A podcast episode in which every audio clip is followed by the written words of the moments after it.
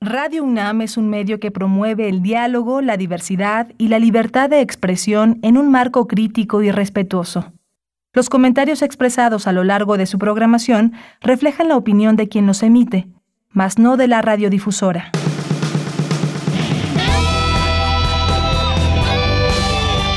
Prisma RU. Relatamos al mundo.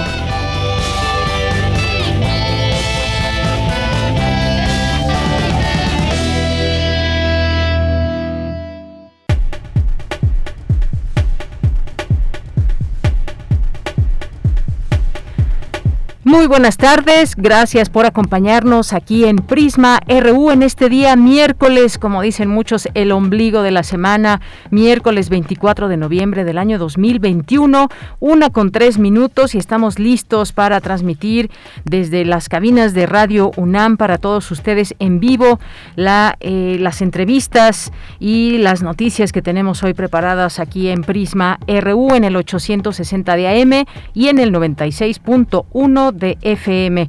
Pues gracias por estar aquí y recuerden, no olviden escribirnos en nuestras redes sociales, arroba PrismaRU, es nuestro Twitter y PrismaRU en Facebook. Pues hoy mucha información y polémica de alguna manera con este acuerdo que en algún momento se dijo que es, era un decreto del gobierno del presidente López Obrador por el que se declaró a los proyectos de infraestructura como de seguridad nacional. Vamos a tener aquí el análisis sobre el tema con Juan Jesús Garza Onofre, Juan Jesús Tito Garza Onofre, que es investigador del Instituto de Investigaciones Jurídicas de la UNAM. También sus comentarios, por supuesto, son bienvenidos en este espacio. Y bueno, pues mañana, mañana es el Día Mundial, el Día Mundial, el Día Internacional de la Eliminación de la Violencia contra las Mujeres y vamos a platicar hoy de todas las actividades que hay por parte de la UNAM y sobre todo pues sumar esfuerzos y reflexiones en torno a este tema que impera en el mundo. Así que desde la UNAM pues se pone ese enorme grano de arena para también generar actividades, generar conciencia, generar reflexión en torno a este tema. Y conversaremos con la doctora Sandra Lorenzano, directora de Cultura y Comunicación para la Igualdad de la Coordinación para la Igualdad de Género de la UNAM. Así que estaremos platicando con ella en un momento más. Tenemos también una entrevista, otro libro les vamos a recomendar esta ocasión, Cuentos la realidad de las luciérnagas, así se llama este libro de Gonzalo Sánchez de Tagle, que pues ya hemos tenido aquí en este espacio para hablar de distintos temas, pero también de sus actividades literarias. Así que él nos va a acompañar el día de hoy. Hoy es miércoles y, recuerden que los miércoles tenemos, tenemos eh, secciones de ciencia, de medio ambiente, sustenta, tenemos también cultura, tenemos la información universitaria de México y del mundo aquí en este espacio, en estas dos horas que nos es imposible abarcar todo lo que quisiéramos, pero elegimos algunos temas que consideramos de los más importantes que podemos analizar desde la óptica universitaria. Y la acompañamos con mucho gusto en esta tarde al frente de la producción, Denis Licea, en los controles técnicos Coco Montes, aquí en el micrófono les saluda con mucho gusto de Yanira Morán y pues sean ustedes bienvenidos desde aquí, Relatamos al Mundo. Relatamos al Mundo. Relatamos al mundo.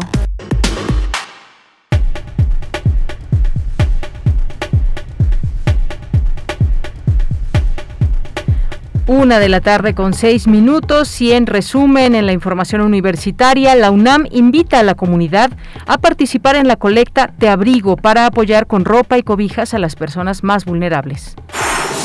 Por segundo año consecutivo, la UNAM organiza el Encuentro Internacional Infancias y Adolescencias Libres y Diversas, Territorios, Narrativas y Fantasías. En el Colegio Nacional fue la presentación del libro Suicidio, coordinado por Arnoldo Kraus, material donde desde distintas disciplinas y ópticas se aborda el tema del suicidio.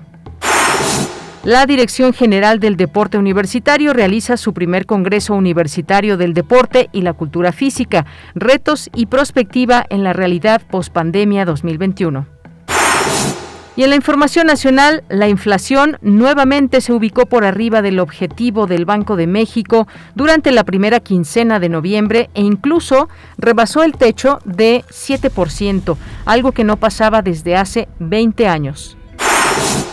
El presidente Andrés Manuel López Obrador propondrá a Victoria Rodríguez Ceja como gobernadora del Banco de México. Sería la primera mujer en ocupar este cargo que se lleve a cabo este cambio conociendo el trabajo que ha hecho la subsecretaria de egresos. Ha estado actuando muy bien, con un desempeño ejemplar. Es la encargada del manejo de las inversiones públicas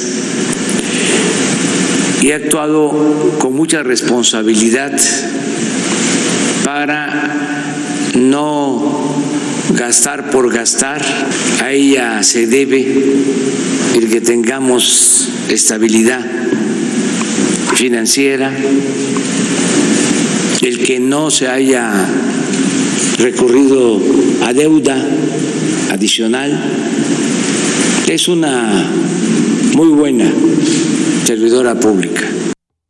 Bien, pues ahí las palabras del presidente de México, Andrés Manuel López Obrador, sobre, sobre esta propuesta de Victoria Rodríguez Ceja. En noticias internacionales, el Comité de Expertos de la Organización Mundial de la Salud para el Análisis de Vacunas anti-COVID afirmó hoy que la vacunación de niños y adolescentes contra la COVID puede ayudar en la lucha contra la pandemia, pero es menos urgente que la inmunización de otros grupos de mayor riesgo.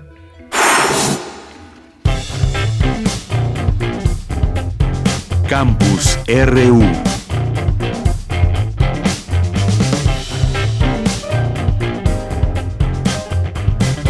Bien, pues nos vamos a nuestro campus universitario de este día, una de la tarde con nueve minutos. El Encuentro Internacional Infancias y Adolescencias Libres y Diversas, Territorios, Narrativas y Fantasías busca visibilizar los derechos de las niñas, niños, niñas y adolescentes por su libertad de identidad sexogenérica y el derecho a una vida digna. ¿Qué tal? Cindy Pérez Ramírez nos tiene esta información. Adelante, Cindy. Deyanira, muy buenas tardes. Es un gusto saludarte a ti y a todo el auditorio de Prisma RU. Confundir la identidad de género con la identidad sexual es lo primero que hacen las familias con la niñez trans, derivado principalmente por la falta de información. Así lo dijo la argentina Gabriela Mancilla, madre de Luana, que en 2013 se convirtió en la primera niña trans del mundo en recibir un DNI con la identidad de género acorde a la percibida sin mediar dictamen judicial. Esto durante el encuentro internacional Infancias y Adolescencias Libres y Diversas, Territorios, Narrativas y Fantasías, organizado por la Coordinación de Difusión Cultural a través de la Cátedra Extraordinaria de Lectura José Emilio Pacheco de la Dirección de Literatura y Fomento a la Lectura. Vamos a escucharla. Cuando estamos hablando de inclusión, estamos hablando de que no podemos modificar el modelo como está, sino que empezamos a meter a estas niñeces en estos casilleros. O sos, varón, sos mujer, sos rosa, sos celeste, dentro de este mundo binario, vení, que te vamos a incluir. Y en realidad la propuesta, la invitación es mucho más compleja, porque lo que hay que hacer es ampliar los derechos, ampliar la mirada, ampliar los casilleros. No pueden abrazar a esta niñez porque les genera mucha incomodidad, mucho miedo, rechazo. Gabriela Mancilla se refirió también a la situación que vive la niñez trans y su recorrido para que sea libre. Cabe recordar que la historia de Luana su hija fue escrita por Mancilla en su libro Yo Nena, Yo Princesa, cuento que dio vida a la película homónima con Federico Palazzo como director. Aquí en Argentina se puede hablar de infancias y adolescencias travestis y trans. Y hemos recorrido con la Asociación Civil Infancias Libres un, camino eh, sumamente difícil, pero acompañamos a más de 500 familias, porque lo que hay que hacer es ampliar los derechos, ampliar la mirada. Sabemos que en toda América Latina la expectativa de vida de una persona trans, travesti, no, no pasa los 40 años. En Argentina, el 1% solamente de las personas trans travestis llegan a la vejez. Tenemos un 40% todavía de índice de suicidio, pero eso no es porque son personas trans travestis.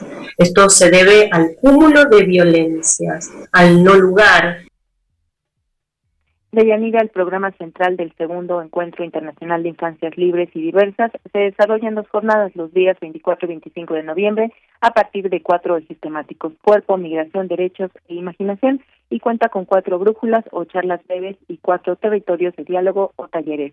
Este es el reporte que tenemos el día de hoy.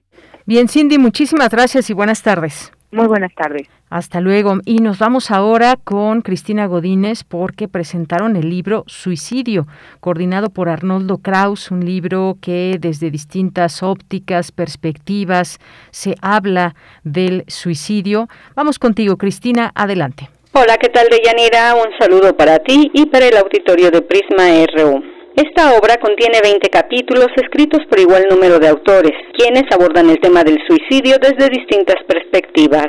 El médico Arnoldo Kraus, coordinador del libro, citó a Albert Camus para hablar del suicidio. Él decía en el mito de Sísifo que el único tema digno de pensarse desde la filosofía es el suicidio. Eso dijo Camus hace muchos años, es una idea que debemos pensar, pensar y plantearnos, pero claro, Ahora, del suicidio ya hay otros temas muy importantes desde el punto de vista filosófico. Lo que quiero decir al citar esta oración de Camus es que lo que nos une ahora, los que estamos ahora hablando, y a los que han escrito eh, grandes capítulos, como ya se narró, es la idea de adentrarnos en temas para los cuales no hay una respuesta unívoca María Elena Medina Mora, directora de la Facultad de Psicología, expresó que este libro es más que oportuno. Especialmente en esta época en que se conjuntan factores de riesgo para su aumento, especialmente la pobreza y la violencia doméstica que incluye el abuso sexual, la falta de interacción social, especialmente en las épocas de desarrollo infantil y de la adolescencia y en la tercera edad, aumento del estrés, de la desesperanza, de duros prolongados, de soledad incrementan lamentablemente en este periodo. Es un fenómeno en crecimiento en la región de las Américas y las evidencias nos señalan que ocurre por encima de la tendencia a crecimiento previa a la pandemia en un 30%. Preferiría no hacerlo, es el título del ensayo del escritor Vicente Quirarte. La frase que da título a este ensayo procede de uno de los relatos más hermosos y enigmáticos de Herman Melville. I would prefer not to es un manifiesto que deja la puerta abierta la esperanza de un futuro. No es la negativa absoluta, sino una elección hipotética. Más allá de la cortesía, es una manera de decir, quisiera quedarme, pero no puedo.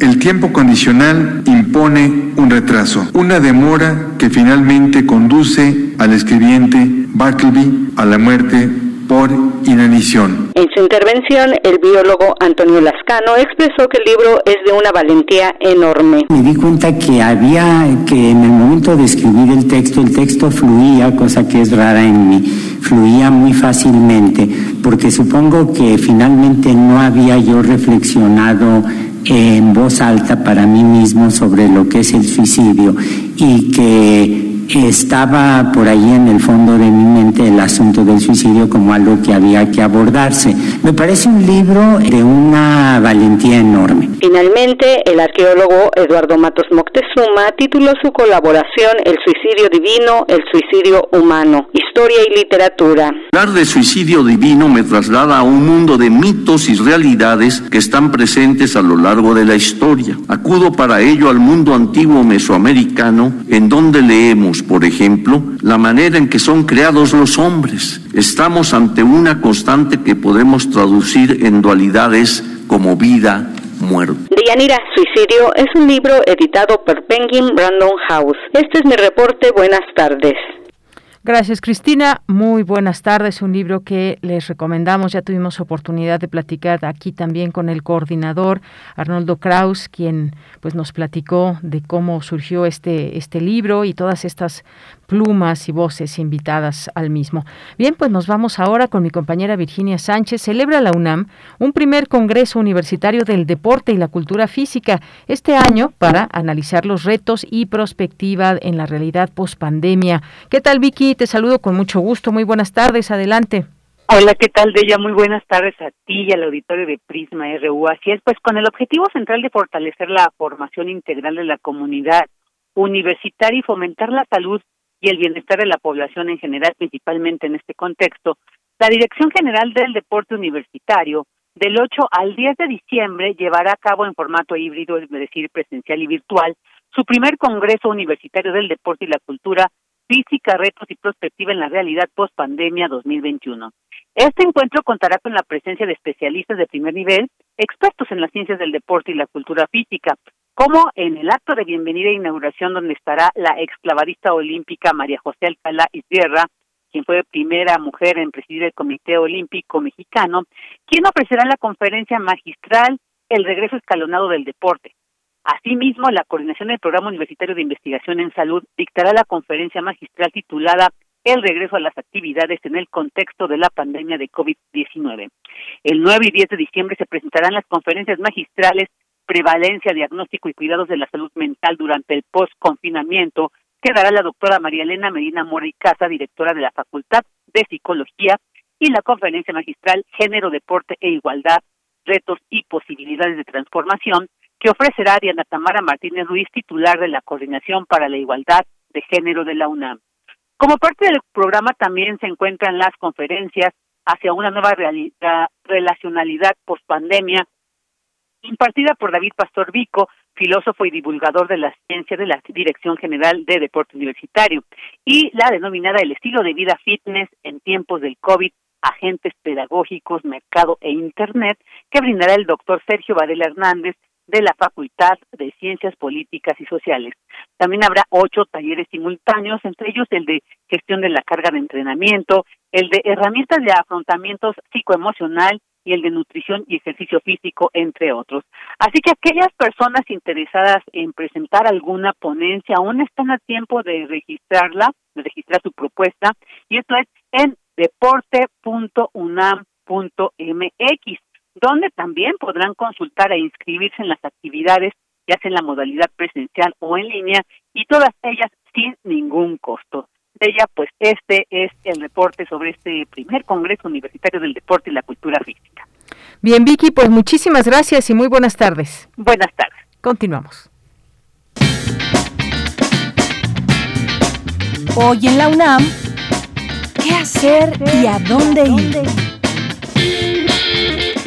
Hoy inicia el segundo encuentro internacional Infancias y Adolescencias Libres y Diversas, Territorios, Narrativas y Fantasías, organizado por la Coordinación de Difusión Cultural a través de la Cátedra de Fomento a la Lectura José Emilio Pacheco. Este espacio busca visibilizar los derechos de las niñas, niños y adolescentes por su libertad de identidad sexogenérica y de vida. Este segundo encuentro internacional, Infancias y Adolescencias Libres y Diversas, Territorios, Narrativas y Fantasías, se llevará a cabo totalmente en línea los días 24 y 25 de noviembre a través de diversas plataformas digitales. Consulta la programación completa en catedrapacheco.unam.mx, diagonal Territorios de Diálogo.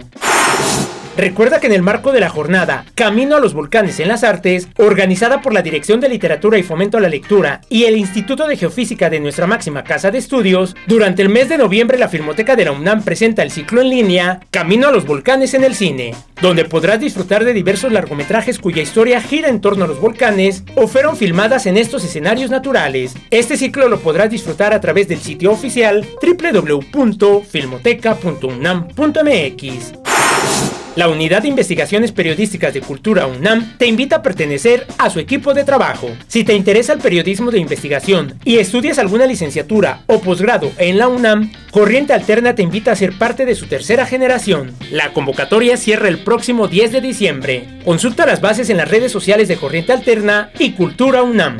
Y recuerda, si utilizamos cubrebocas, nos cuidamos todos.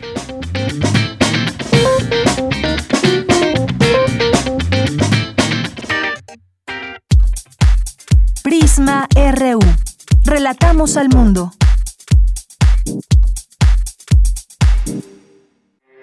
Porque tu opinión es importante, síguenos en nuestras redes sociales, en Facebook como Prisma RU y en Twitter como arroba PrismaRU.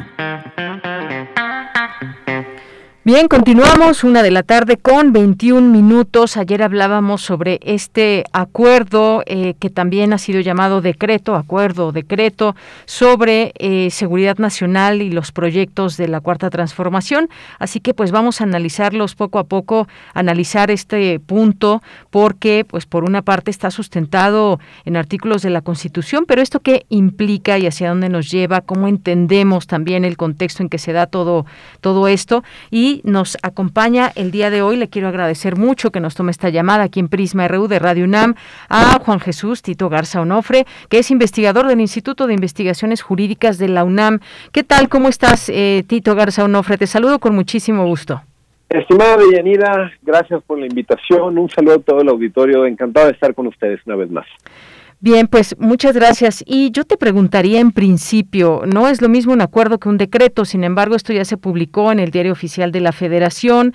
En primer lugar, pues eh, conocer estas diferencias, cómo, cómo es correctamente llamarlo. El presidente dijo ayer que no era un decreto, que era un acuerdo. Sin embargo, pues en los distintos medios de comunicación hay quien le pone acuerdo y quien le pone decreto. ¿Podríamos diferenciar eh, una y otra cosa en principio, por favor?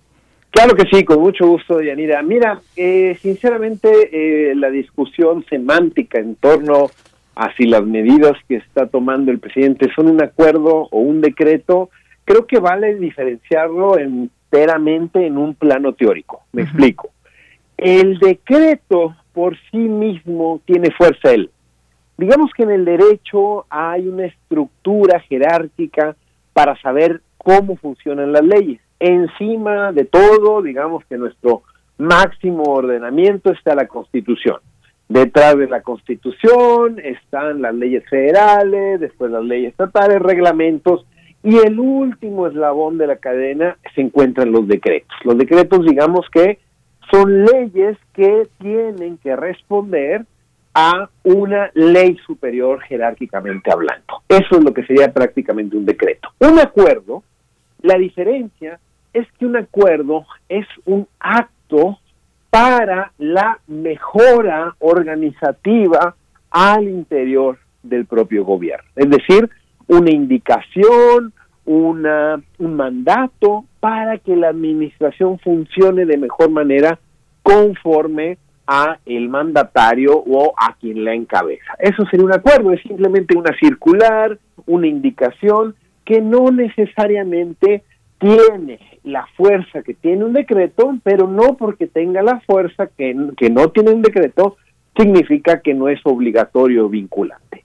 Si tenemos bien claro esta diferencia entre un acuerdo y un decreto, lo cierto es que lo que vimos el lunes pasado publicado en el Diario Oficial de la Federación parecería que llega en un momento muy difícil de cumplir porque lo que está pidiendo el presidente López Obrador esta acción que le pide a sus secretarios y sus secretarias de Estado para que los proyectos prioritarios de su gobierno en cuestiones de comunicaciones, de infraestructura, de eh, economía, de todos estos que podemos focalizar como los megaproyectos del tren Maya, de la refinería de Dos Bocas, del aeropuerto de Santa Lucía, por poner algunos ejemplos, necesariamente tienen que trastocar cuestiones que van desde decretos hasta reglamentos, leyes y la propia constitución. Es decir, la indicación que les está dando el presidente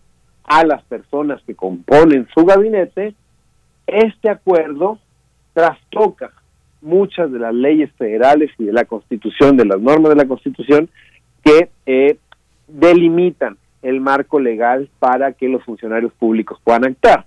Entonces, aquí estamos ante un dilema. Nos encontramos ante la espada del acuerdo y la pared de lo que dice el derecho, la constitución y las leyes.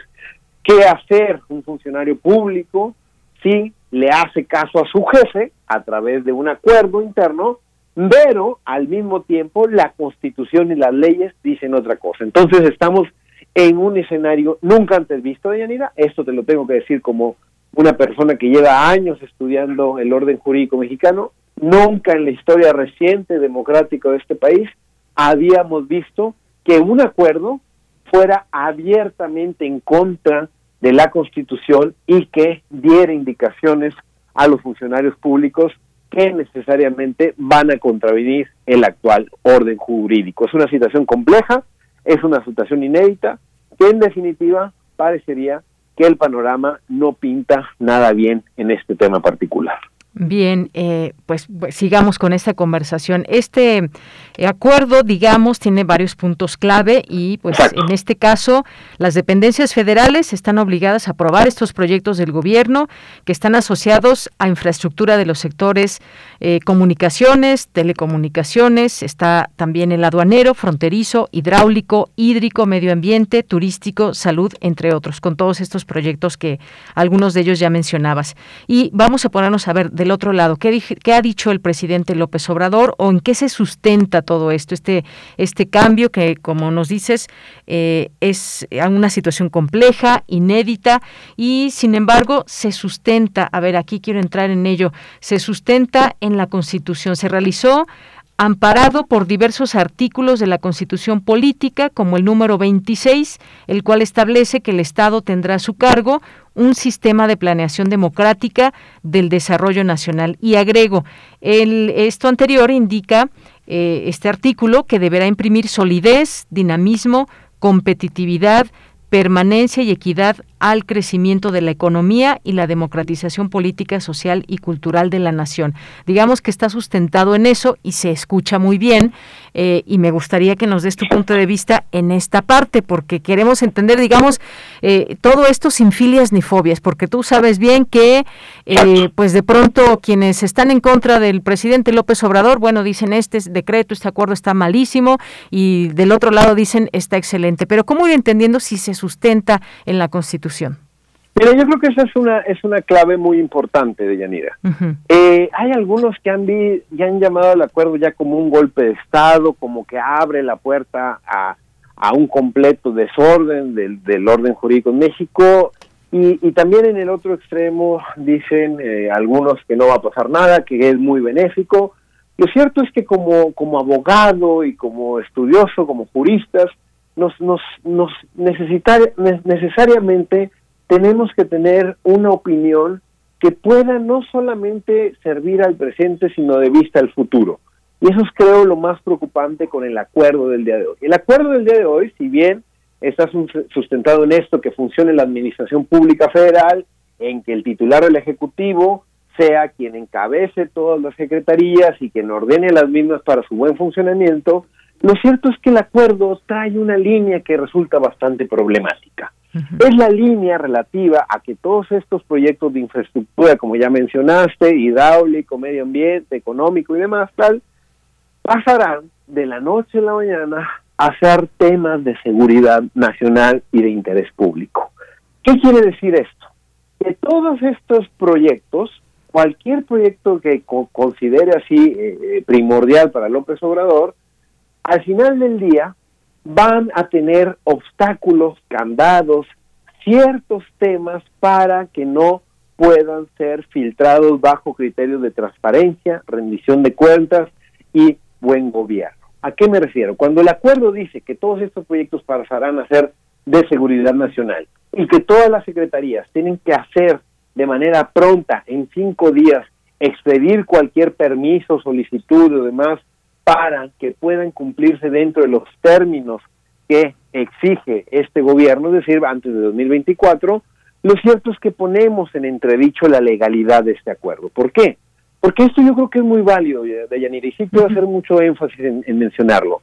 El presidente López Obrador y el partido en turno, eh, Morena y con sus aliados, tienen la posibilidad de hacer las reformas legales y constitucionales para hacer algún tipo de estas acciones. Es decir, si ellos quisieran hacer de los proyectos unos proyectos que sean de seguridad nacional, que todos los esfuerzos se enfoquen para que se expidan permisos de manera rápida, en cinco días, con vigencia de un año, lo pueden hacer, pero no a través de un acuerdo. Y este es el problema.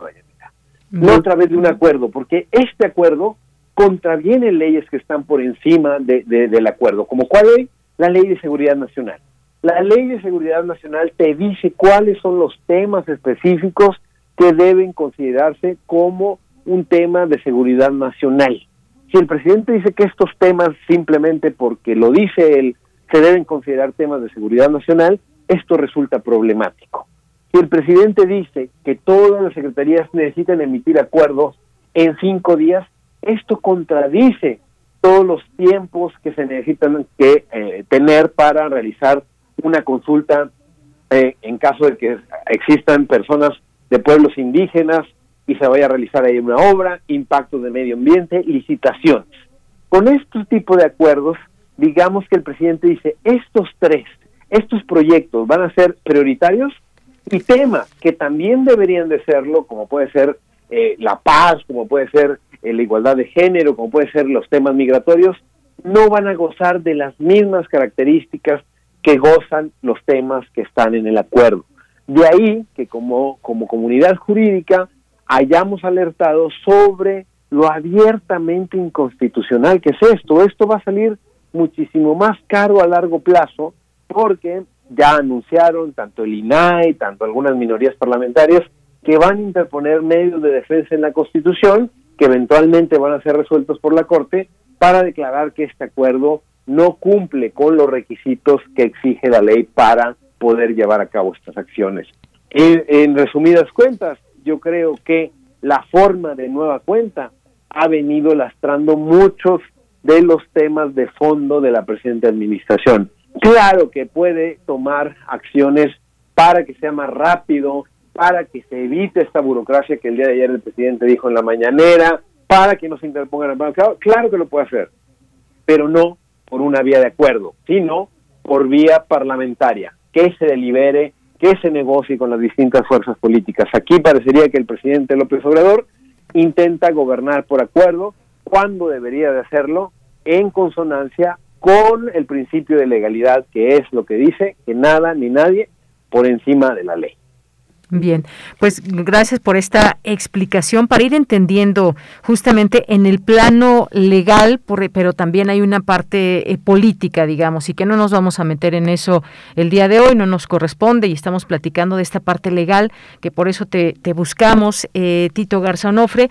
Y bueno, eh, agregaría a todo esto que se está diciendo que en este sentido México requiere infraestructura para fomentar su desarrollo de manera incluyente, acercar oportunidades a las regiones más rezagadas. Digamos que todas estas eh, declaraciones van en el sentido de que son, por qué son necesarias estas obras, cómo se justifican. Y aquí el punto es que, pues efectivamente hay leyes que permiten o no eh, llevar a cabo infraestructura en todo este ámbito que ya hemos platicado. Eh, se van dando a conocer cada semana el avance de las obras en cada lugar y demás. Eh, yo te preguntaría, ¿es, ¿es, un punto de vista personal, digamos? ¿Es, es, digamos, desde tu punto de vista como imponer algo porque sabemos que cualquier proyecto, sobre todo de gran magnitud, pues requiere una planeación, requiere aprobaciones. Si se va a pasar, por ejemplo, por la selva, el tren Maya, eh, pues se tiene que hacer una serie de aprobaciones en el caso de medio ambiente y demás. Y esto es lo que queremos todos, pues que sea, digamos, dentro del marco de la ley. ¿Estaría en riesgo, desde tu punto de vista, que todas estas leyes que se deben de respetar para edificar, para realizar infraestructura, puedan quedar, digamos, de lado y simplemente eh, por designación, por acuerdo o decreto se lleven a cabo estas obras?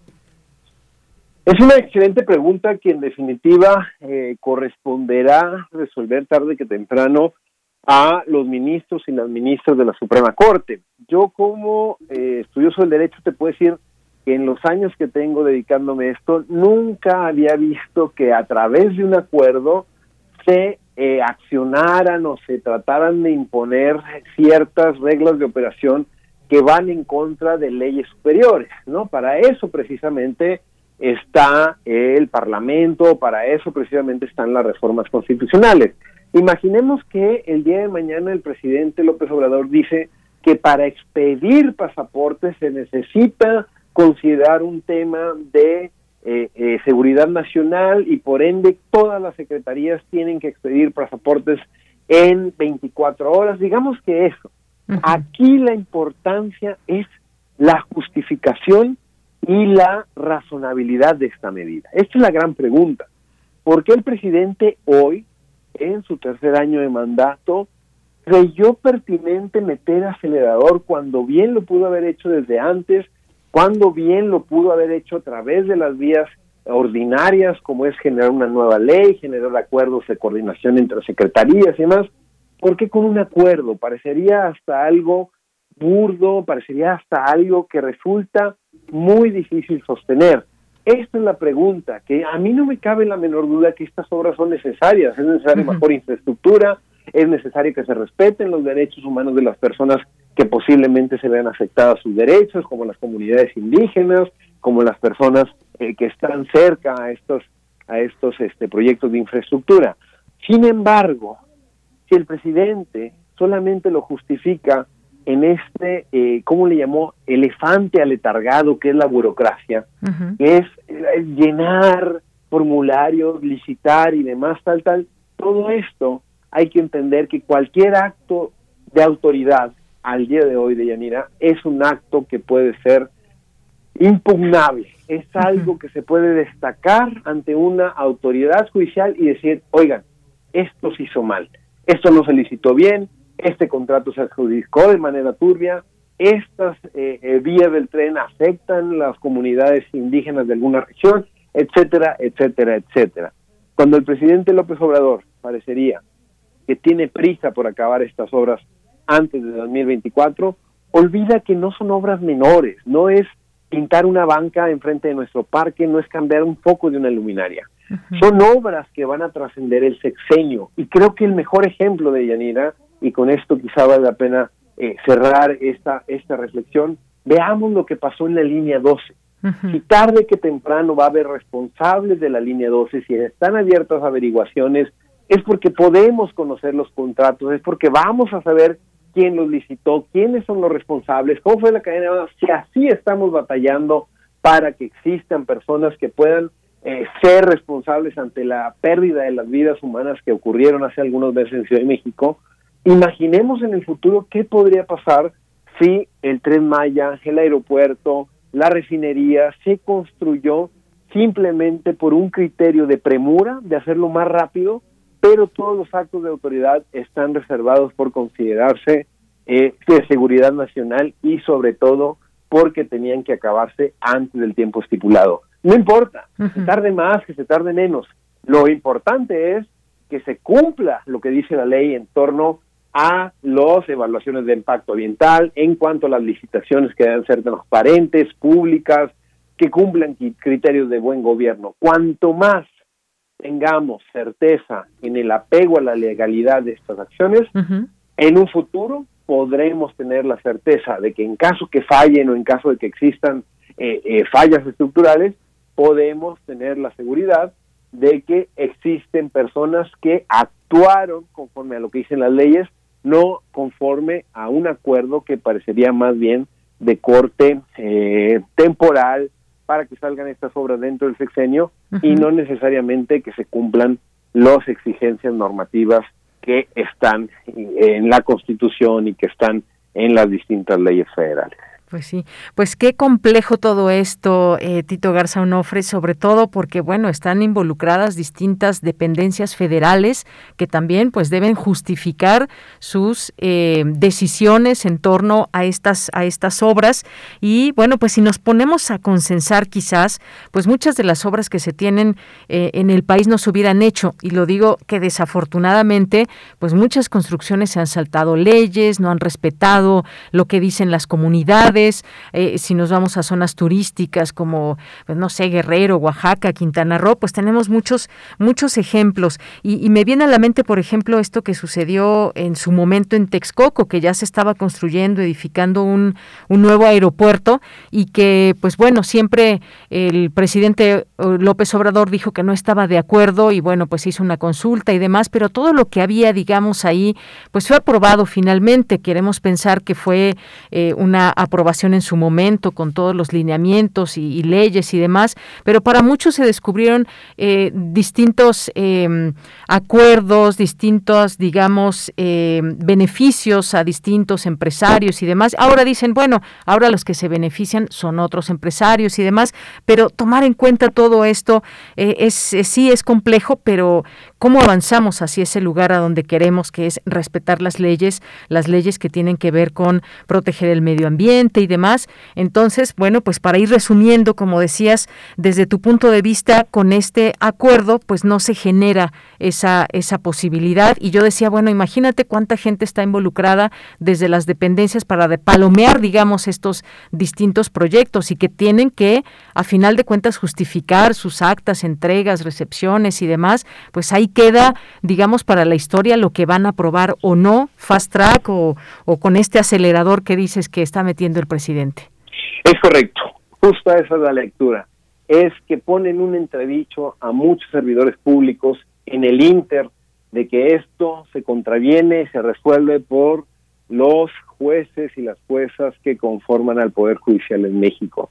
Por un lado, tenemos un acuerdo del presidente que exige que sean de eh, seguridad Nacional, que exige que se expidan en cinco días cualquier acuerdo, cualquier eh, eh, contrato y demás tal, y por el otro tenemos leyes, protocolos, la propia Constitución que exige tiempos muchísimo más dilatados. Creo, en mi opinión, que el futuro de este acuerdo, en definitiva, se va a tener que resolver en tribunales y de nueva cuenta esto puede ser muchísimo más contraproducente por detener ciertas obras, por retrasar el avance que se estaba llevando a cabo. El presidente lo ha dicho, nada ni nadie por encima de la ley, todo por la razón y el derecho. En este caso, que un acuerdo contravenga la propia Constitución, que no tenga la justificación y motivación adecuada, en definitiva nos puede llevar a un escenario bastante, pero bastante eh, azaroso, donde la voluntad política, donde el criterio de los ministros y ministras de la Suprema Corte termine eh, primando sobre lo que establecen la propia ley y la Constitución federal. Efectivamente. Bueno, pues seguiremos en este tema, por supuesto, porque pues tiene una importancia muy grande. Es, son proyectos insignia de este sexenio, pero todo tiene que ser también conforme a la ley. Y en este momento, pues es mejor escucharnos entre todos, analizar estos casos y, pues bueno, por ahí va la discusión de todo esto. Bueno, pues Tito Garza Onofre, muchas gracias por estar con nosotros aquí en Radio UNAM, en Prisma RU. No, gracias a ustedes por la invitación y siempre, siempre estamos al pendiente. Un abrazote de Yanira y un saludo a todo el auditorio. Que tengan buen día. Gracias, abrazo. Bueno, pues fue Juan Jesús Tito Garza Onofre, investigador del Instituto de Investigaciones Jurídicas de la UNAM. Una con 44 minutos, continuamos. Tu opinión es muy importante. Escríbenos al correo electrónico prisma.radiounam@gmail.com. Relatamos al mundo. Relatamos al mundo. Bien, pues continuamos. El día de mañana es el día, es el día eh, internacional para la eliminación de la violencia contra las mujeres y hay muchas cosas que decir, pero sobre todo que hacer.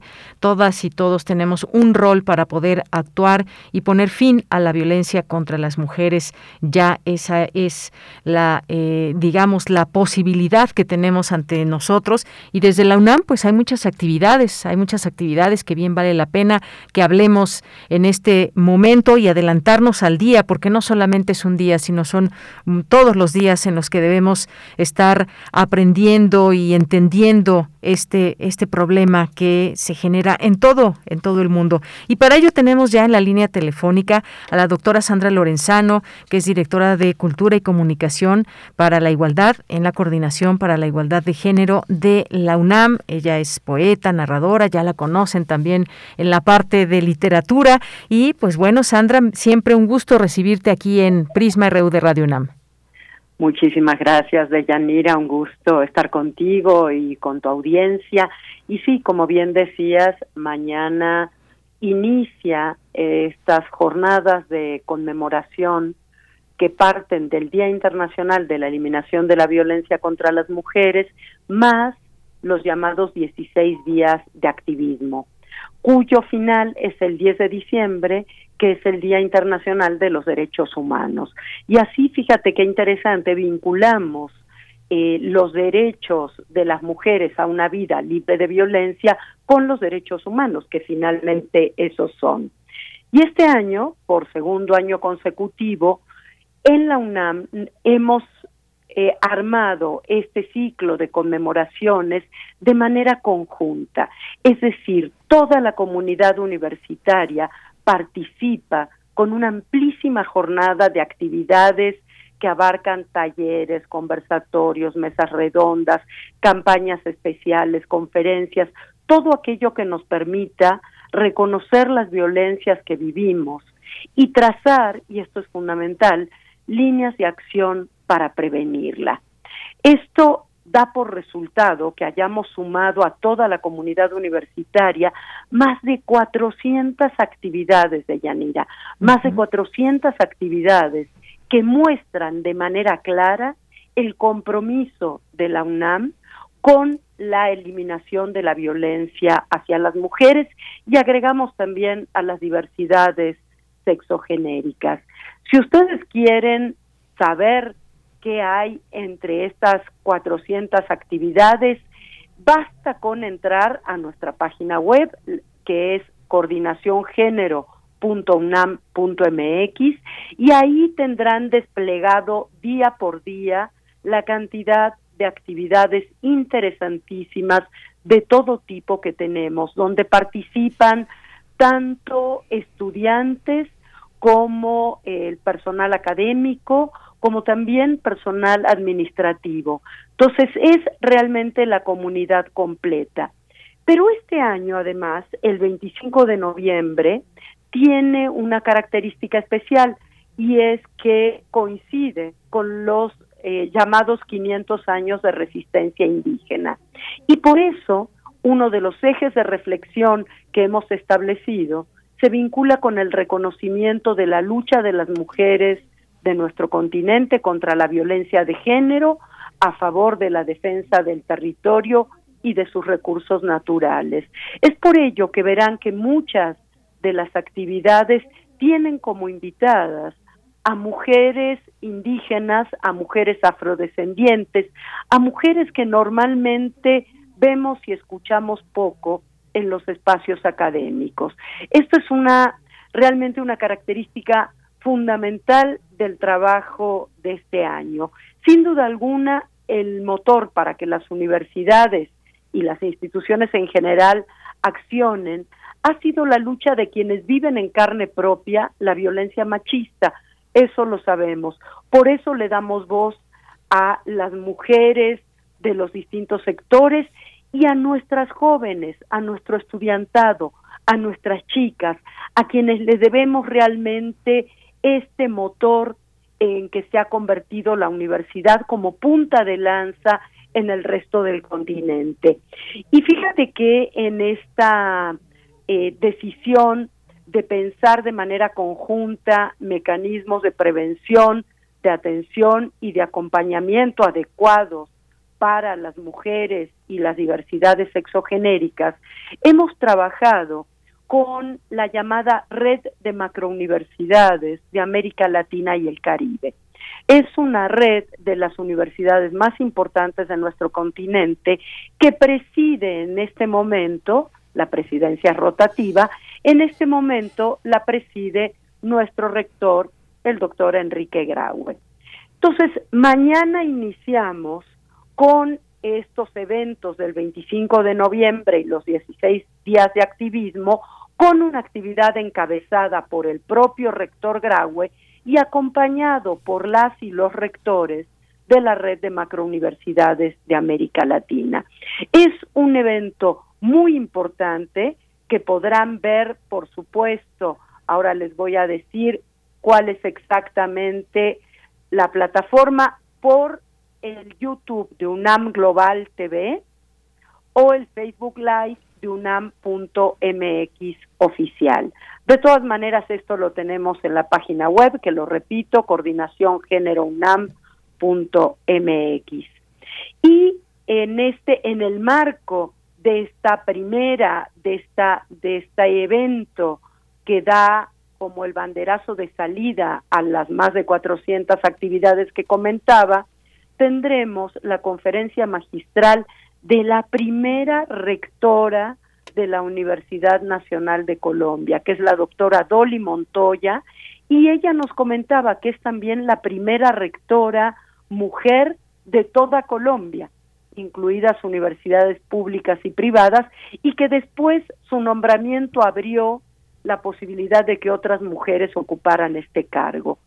Esto es a las nueve de la mañana y al terminar tendremos una mesa redonda con las principales representantes de las áreas de género de estas universidades de nuestro continente.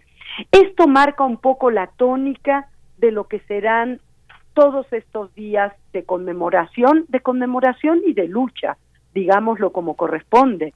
Es una conmemoración que implica acompañar la lucha de las mujeres, de las mujeres de todos los sectores sociales, de todas las edades, para lograr un alto a la violencia de género.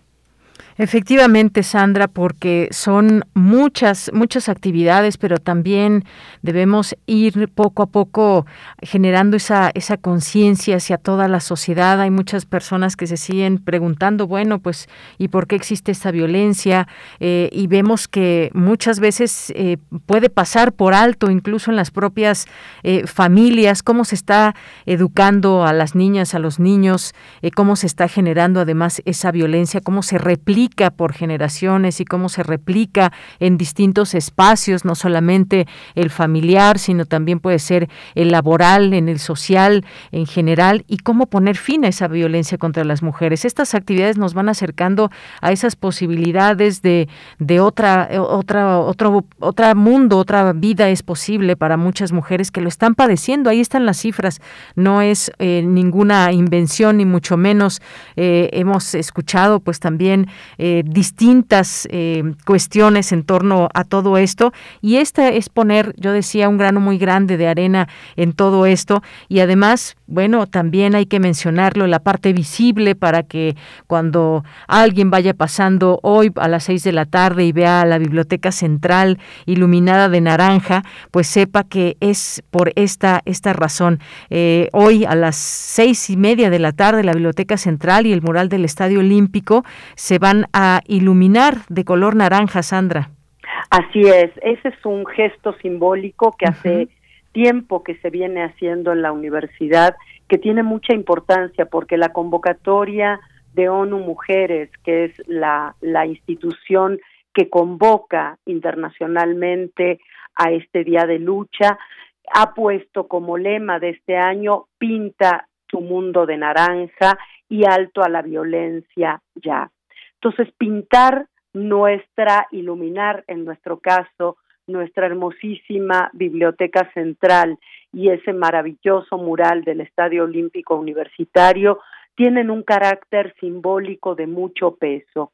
Y no nos olvidemos de Yanira, y vuelvo a esto de, de la red de macrouniversidades, simplemente para recalcar que la UNAM es punta de lanza en América Latina para muchísimas cosas y en este caso para las acciones que se están llevando a cabo para prevenir, como bien decías tú, para sensibilizar y para concientizar en torno a la violencia de género, que podamos entender como sociedad cuáles son las transformaciones que es necesario que impulsemos desde todos los ámbitos para que podamos vivir de verdad en un mundo sin violencia hacia las mujeres y las niñas. Lo recalco porque en este periodo de pandemia la violencia doméstica, la violencia intrafamiliar ha sido terrible contra las niñas y los niños. Entonces, de alguna manera, este hecho de iluminar nuestros edificios acompañando todo lo demás, porque no no se trata solamente de luces, sino de una manera de mostrar las acciones que se están llevando a cabo, es fundamental. Y además hay que decir que hoy hay un partido de fútbol muy importante en el estadio y por lo tanto todas aquellas personas, hombres y mujeres que vayan al estadio, verán este color naranja y tendrán un instante por lo menos para reflexionar sobre el tema de la violencia. Ya en el estadio podemos presumir que tendremos un video de esos que se pasan en las pantallas gigantes de alto a la violencia, se puma, ponle un alto a la violencia hacia las mujeres. Esa es parte de, de nuestra conmemoración que no deja de ser una fecha dolorosa y preocupante, pero también para celebrar la energía de la lucha, sobre todo con nuestras estudiantes más jóvenes. Muy bien, pues Sandra, muchísimas gracias por eh, conversar con nosotros, dejarnos estas eh, pues distintas reflexiones en torno. Esto va a ser muy eh, muy visual y demás, pero que nos dé ámbito para preguntarnos y saber y conocer y comprometernos nosotras como mujeres y que también pues todos los hombres se puedan unir a estas causas en lo cotidiano, en lo cotidiano, porque si no de otra manera pues no podremos generar esos cambios que se requieren quieren desde nuestra sociedad y también, por supuesto, desde nuestra universidad. Así que dejamos esta invitación para que conozcan estas actividades, se involucren y juntas y juntos podamos cambiar la realidad que impera en muchas partes del mundo. Pues Sandra, muchísimas gracias como siempre. Te mando un abrazo. Gracias a ti, Deyanira, gracias a quienes nos escucharon y que así sea, que se cumpla lo que estás ahora diciendo de que podamos realmente construir un mundo libre de violencia de género. Muchísimas gracias y un abrazo muy fuerte. Gracias, Sandra. Otro abrazo. Muchas gracias y continuamos. Fue la doctora Sandra Lorenzano, directora de Cultura y Comunicación para la Igualdad de la Coordinación para la Igualdad de Género de la UNAM. Continuamos. Porque tu opinión es importante, síguenos en nuestras redes sociales, en Facebook como Prisma RU y en Twitter como arroba PrismaRU.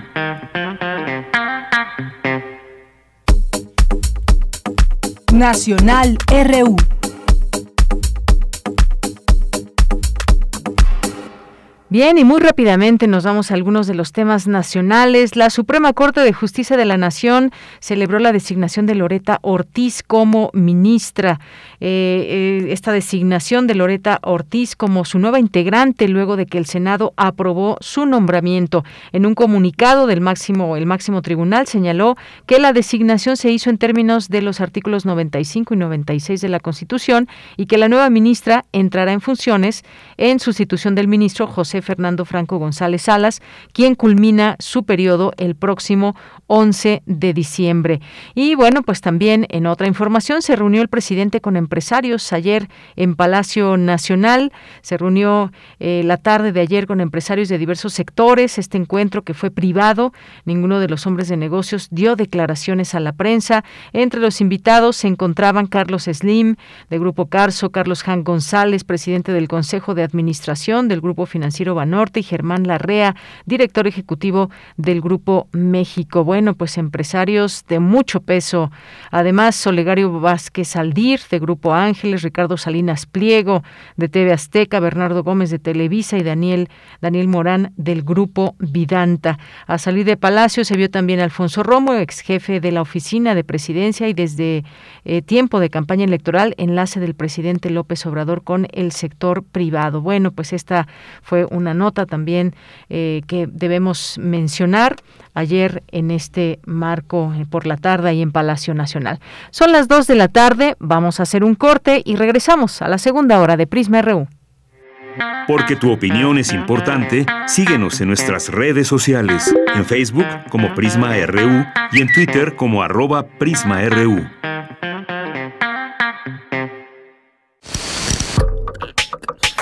Estamos donde tú estás. Por eso, encuéntranos como Radio UNAM en Spotify con nuestras propuestas de música para escuchar por horas y horas. Síguenos y haz clic con nosotros.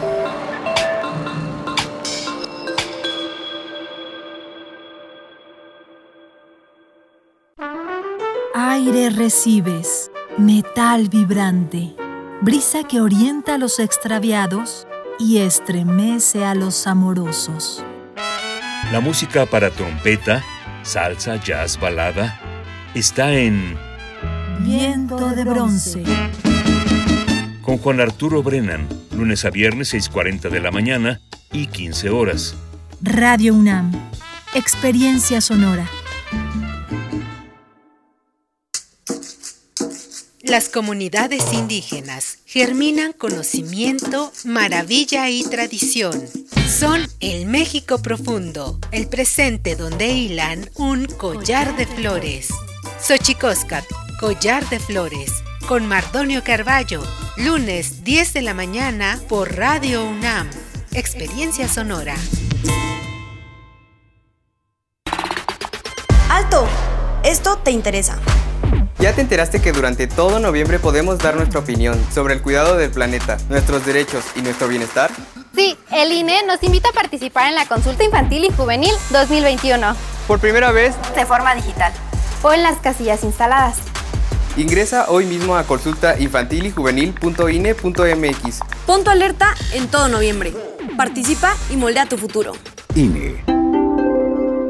Dos tazas de raticida. ¿Raticida? Una taza de gasolina. ¿Gasolina? Remover con tres cucharadas de ácido sulfúrico. Agregar media onza de amoníaco y cocinar a fuego lento. No importa qué droga química te metas, todas están hechas con veneno y de todas formas te destruyes. Mejor métete esto en la cabeza. Si te drogas, te dañas. Ups, creo que se nos pasó la mano de acetona.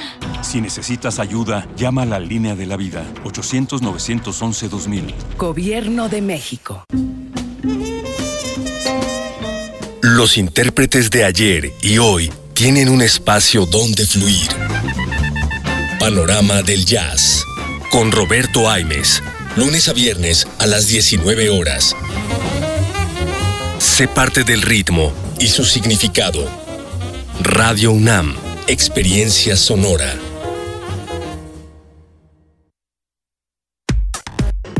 Prisma RU. Relatamos al mundo. Mañana en la UNAM, ¿qué hacer y a dónde ir? Aún tienes tiempo de disfrutar de la propuesta Artista, Artificio y Artefacto. El arte en atención para cualquier ocasión. Espacio virtual para conocer distintos oficios que algunas y algunos artistas han desarrollado para llevar su creatividad a ámbitos relacionados con el cuidado de la casa. Este foro se lleva a cabo de manera virtual del 26 de agosto al 11 de diciembre de 2021. Para mayores informes, ingresa al sitio casadelago.unam.mx. Mañana tienes una cita con la serie Calme Cali, coproducción de Radio UNAM y el Programa Universitario de Estudios de la Diversidad Cultural y la Interculturalidad, una ventana para sumarnos a un mundo culturalmente diverso. Este programa difunde las lenguas originarias de México y de la lucha por su conservación en voz de sus hablantes. Mañana jueves 25 de noviembre, Calme Cali nos presenta el tema Arqueología, con la participación del doctor Emiliano Gallega Murrieta, egresado de la Escuela Nacional de Antropología e Historia, quien cuenta su experiencia en la arqueología y habla de los hallazgos interesantes que ha presenciado en el ejercicio de su profesión. La cita es mañana en punto de las 10 horas a través de nuestras frecuencias 96.1 de FM, 860 de AM y en línea www.radio.unam.mx. Del 19 de noviembre al 8 de diciembre se lleva a cabo la edición número 70 de la Muestra Internacional de Cine, la cual podrás disfrutar en las salas del Centro Cultural Universitario. Consulta la programación completa en el sitio oficial www.filmoteca.unam.mx. Y recuerda que durante tu visita en los distintos espacios y recintos culturales universitarios deberás seguir las medidas sanitarias recomendadas para evitar un contagio de COVID-19. Para Prisma RU, Daniel Olivares Aranda.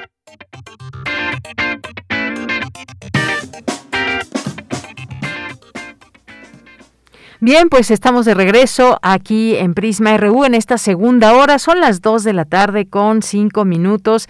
Gracias por continuar con nosotros. Tenemos todavía una hora con mucha información para todos ustedes. Ojalá que la disfruten, nos sigan acompañando donde quiera que se encuentren en este momento, ya sea en su casa, en el trabajo, en el auto, que estén haciendo la comida, preparándose para alguna cosa. Bueno, pues les mandamos muchos saludos y desde aquí, eh, pues esperamos también todos sus mensajes en arroba PrismaRU en Twitter y PrismaRU en Facebook.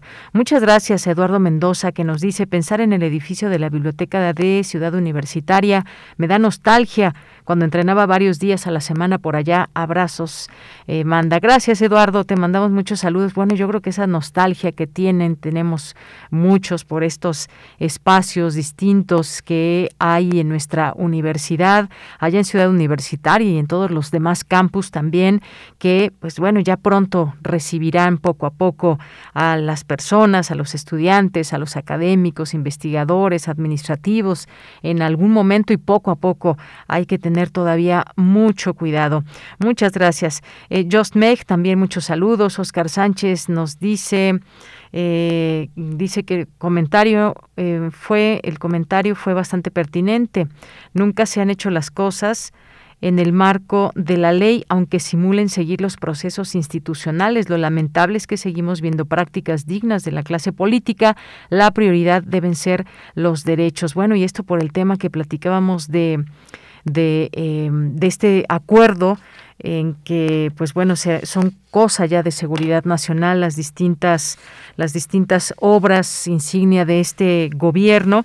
Y pues efectivamente si nos ponemos a pensar en la historia no sin justificar o sin tener filias y fobias porque bueno parece ser que ya es un deporte nacional todo esto y quienes estamos digamos tratando de generar esas opiniones objetivas y demás pues puede ser que estemos eh, con esta situación de que bueno pues cómo cómo destacar realmente la parte objetiva. Sí, hay muchas, muchas obras que, pues desafortunadamente, desafortunadamente pues han valido de muchas otras cosas de dinero sobre todo para incluso comprar permisos comprar eh, eh, sobre todo sí los permisos de impacto ambiental y muchas otras cosas. Se han edificado muchos de estos proyectos que ha habido a lo largo de la historia de México no solamente hablando de estos que están ahora eh, construyéndose.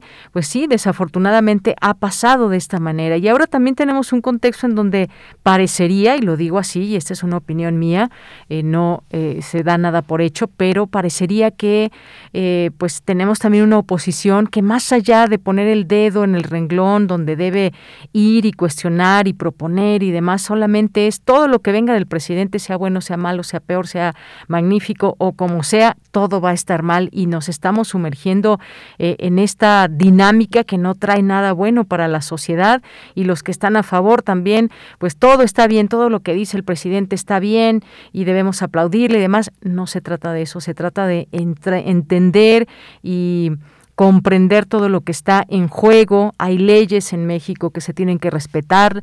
No, la Constitución no está mal. Lo que pasa es que, pues, muchas veces no se respetan las leyes, los artículos y demás que de ella emanan. Pero bueno, hay muchas opiniones en todo esto. Aquí acercaremos voces que nos den luz a entender las distintas situaciones que se van dando. Gracias, Oscar Sánchez. Gracias también a eh, Eduardo Mendoza, Armando Cruz nos dice quisiera hacer una consulta sobre música coral de la Escuela de Música de la UNAM. ¿Pudieran decirme cómo contactar con la audioteca de Radio UNAM?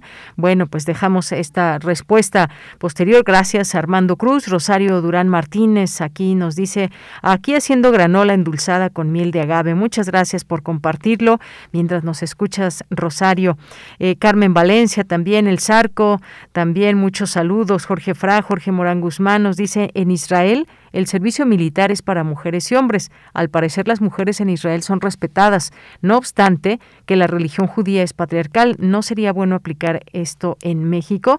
Gracias, Jorge. José Ramón Ramírez, de acuerdo, pero si es un acuerdo genérico que contraviene otras leyes y procedimientos jerárquicamente superiores, los afectados podrán proponer o demandar tales afectaciones en lo particular o no. Eso estaría en su derecho y sin con o con el acuerdo obtenemos eficacia es adecuado. Diogenito nos dice, ya sea que coincidas o no o lo odies, AMLO es un animal político y no da paso sin guarache. No creo que se aventara algo de ese tamaño si no tuviera la base para poder pelearlo. ¿Tú crees que la oposición iba a quedarse quieta por esta vía para darle vuelta a sus amparos y demás? Gracias. Bueno, pues ahí las distintas preguntas, opiniones que se generan en torno a todo esto Jorge nos dice la maquinaria burocrática pública y privada es muy, pero muy lenta en México. Parece de artritis recurrente, padece. Eh, el Instituto Politécnico enseñado administración en el Politécnico de proyectos durante 11 años a distancia. He sido consultor por 20 años. He visto cómo la procrastinación en todas las etapas de los proyectos impiden el logro real de objetivos. Hay que efectividad, eficacia, eficiencia no son lo mismo. Logre una solución justa y legal en un juicio laboral que duró ocho años para obtener la aprobación de un seminario en beneficio de los alumnos del Poli. Me, me tomó año y medio. Es muy desgastante trabajar así. Gracias, Jorge. Raquel Martínez nos dice, más allá del tinte político que invariablemente enturbia cualquier análisis, es interesante el planteamiento jurídico que realizó el invitado. Gracias. Eh, el Zarco nos dice también, cuando el río suena, no puede ser de, bueno, aquí no sé exactamente a qué tema se refiere. Dicen las cámaras hacerlo legal, infame, pero legal. Eh, Andrés Mar, muchas gracias. Rosario Durán Martínez, totalmente de acuerdo. Quiere cubrir todo a corto o largo plazo. Si hay alguna afectación, no va a haber poder humano que haya reparación del daño. Diogenito, coincido, pero está fundamentado. Si lo lees, y Deyanira lo mencionó, están citados una serie de artículos, obviamente, no los he leído, pero supongo que sustentan lo que se presenta. Sin embargo, todos a bote pronto ya decretaron que se viola la Constitución. Habrá que ver. Gracias, Diogenito. Eh, gracias también, Enrique Saavedra, Guerrero, aquí presente. Abel Fernández también, muchas gracias. Eh, también que nos dice Diogenito, decir que se contraviene la Constitución es demasiado genérico y no es de sorprender de un analista que colabora, colabora en W, se haga lo que se haga en la administración pública, lo verán mal y no digo en el acuerdo esté bien, sino que no es objetivo el invitado. Bueno, pues gracias a todos ustedes por sus comentarios, sus opiniones, sus perspectivas, siempre, siempre abonan a la opinión pública. Muchas gracias a todos ustedes y nos vamos ahora con la información nos vamos con la información de mi compañera Cristina Godínez. La UNAM invita a la comunidad a participar en la colecta Te Abrigo. Escuchemos de qué se trata. Adelante, Cristina.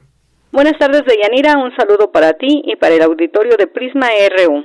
Las personas que quieran y puedan donar ropa, como chamarras, suéteres, bufandas, abrigos, chalecos, así como zarapes, cobijas y edredones, esto es, cosas calientitas para apoyar a las personas que están expuestas a las bajas temperaturas por vivir en situación de calle o en albergues. La colecta de abrigo es una iniciativa de la Dirección General de Orientación y Atención Educativa de la UNAM. Escuchemos a Claudia Navarrete García, directora de Servicio Social y Voluntariado. Invitamos a toda la comunidad universitaria a que se sume participando. Eh, a través del voluntariado universitario nos eh, comprometemos a entregarles una constancia que acredita su participación en esta acción voluntaria en particular es ropa de invierno. La organización está pensando en población en situación de calle y algunos albergues. Deyanira, la invitación está abierta para todos los que deseen apoyar. La recepción de las donaciones es de lunes a viernes de 10 a 15 horas en la planta baja de la Dirección General de Orientación y Atención Educativa, ubicada entre las Facultades de Arquitectura e Ingeniería, frente a las islas en Ciudad Universitaria, y concluye el próximo 3 de diciembre. Este es mi reporte. Buenas tardes. Bien, pues continuamos, continuamos, gracias Cristina, y pues nos vamos ahora con Sustenta, será refugio y hábitat de la fauna nativa, aves migratorias y polinizadores del el humedal habilitado en la FES Cuautitlán. En esta segunda entrega, nuestro compañero Daniel Olivares nos explica otros beneficios del humedal acondicionado en esta entidad académica. Adelante.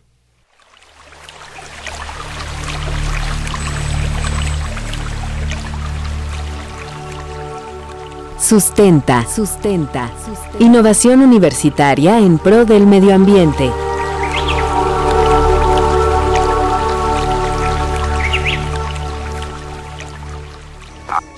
Hay una cuestión de, yo, diría como es de amor a la tierra, ¿no?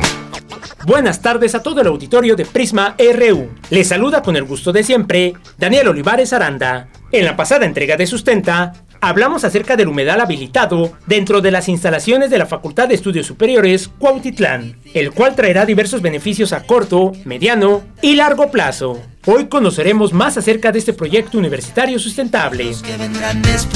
Si la miras como a tu mamá, nos la mirada y actuemos como el que defiende a los suyos y a los que vienen con él.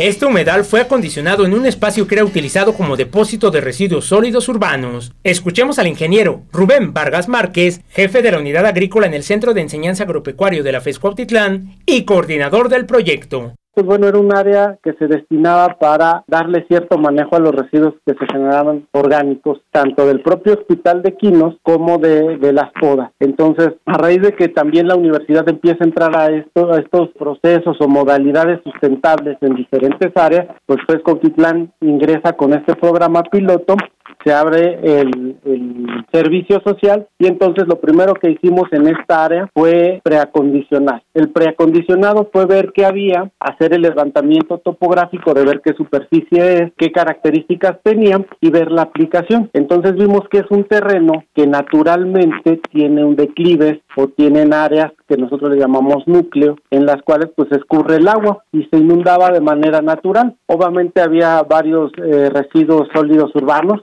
que coloquialmente conocemos como basura, entonces nos pusimos a la tarea de abrir también un programa de voluntariado y chicos de medicina veterinaria, isotecnia, de ingeniería agrícola, de alimentos y de otras carreras que también están en la facultad entraron a este proyecto y entonces primero se limpió el área. Después de tener el espacio limpio y libre de residuos sólidos, el equipo de trabajo a cargo del ingeniero Vargas Márquez acondicionó drenes, o mejor conocidos como canales, para dirigir el agua que se almacenaba en el hospital de Equinos y diversas áreas de la FES Cuautitlán. Solamente nosotros lo que hicimos fue delimitar y hacer algunos canales, empezar también a identificar qué especies hay y algunas técnicas de agronomía que nos permitan saber cuánta agua está filtrando, cuánta agua está escurriendo, cuánta agua permanece durante cuánto tiempo y diferentes parámetros, digamos, un poquito más técnicos para nosotros ir viendo qué clasificación de humedal podía hacer. Entonces ahí sobre este programa pues fue, fue evolucionando y entonces se le propuso a la administración de la facultad dejar esa área como un área de amortiguamiento de un humedal que bueno ya existía pero lo único que hicimos nosotros fue darle digamos unas mejores condiciones este ecosistema permite obtener forrajes de mejor calidad para alimentar a los caballos que se atienden en el hospital de equinos. Además, se ha transformado en refugio y hábitat para el desarrollo de fauna nativa, aves migratorias y de resguardo para polinizadores. Escuchemos al ingeniero Rubén Vargas, quien nos explica los beneficios de este humedal. Los beneficios que se tienen de este humedal, nosotros los dividimos en tres partes. La primera parte es interna, en la cual un área que no se tenía un manejo, ¿sí? actualmente está sirviendo como un área de transición entre las áreas que están de construcción hacia las áreas agropecuarias. Entonces, esta zona de transición nos genera beneficios de temporalidad, por ejemplo, cuando es temporada de lluvias, cuando muchas áreas se están inundando, toda esta agua la enviamos hacia el humedal y el humedal regula precisamente eh, la infiltración de esta agua y que no está afectando a estas partes que ya están en construcción. Ahora, en la parte productiva, nosotros también tenemos como FESCO Autitlán áreas o módulos pecuarios. Uno de los módulos pecuarios muy importante y que actualmente también es un tema muy interesante es la apicultura o el papel que juegan las abejas tanto en la producción como en el equilibrio del ecosistema. Entonces nosotros tenemos dos apiarios y esta área precisamente que tiene diferentes tipos de flores pues sirven de abastecimiento para que puedan vivir las, las abejas. Y bueno también tenemos ahí un, proyecto igual de este tipo productivo que estamos rescatando otras áreas más pequeñas precisamente para que tengamos especies eh, florísticas que eh, tengan flor en tanto en invierno como en, en primavera, con la finalidad de mantener eh, vivas a nuestras abejas y que también tengan esa producción. Además de la habilitación de este humedal, que registra un avance del 80% como una importante área de amortiguamiento y refugio animal y vegetal, se crearon diversos materiales como un catálogo digital, colección botánica de la vegetación semiacuática y acuática, un protocolo de colecta de plantas, así como mapas de la vegetación y de las zonas inundables, que servirá de consulta para la formación académica de los estudiantes de ingeniería agrícola y medicina, veterinaria y zootecnia de esta casa de estudios, así como para académicos e investigadores interesados en este tema. El ingeniero Vargas Márquez nos hace la siguiente invitación. En este proyecto los invitamos a que puedan participar, no nada más es para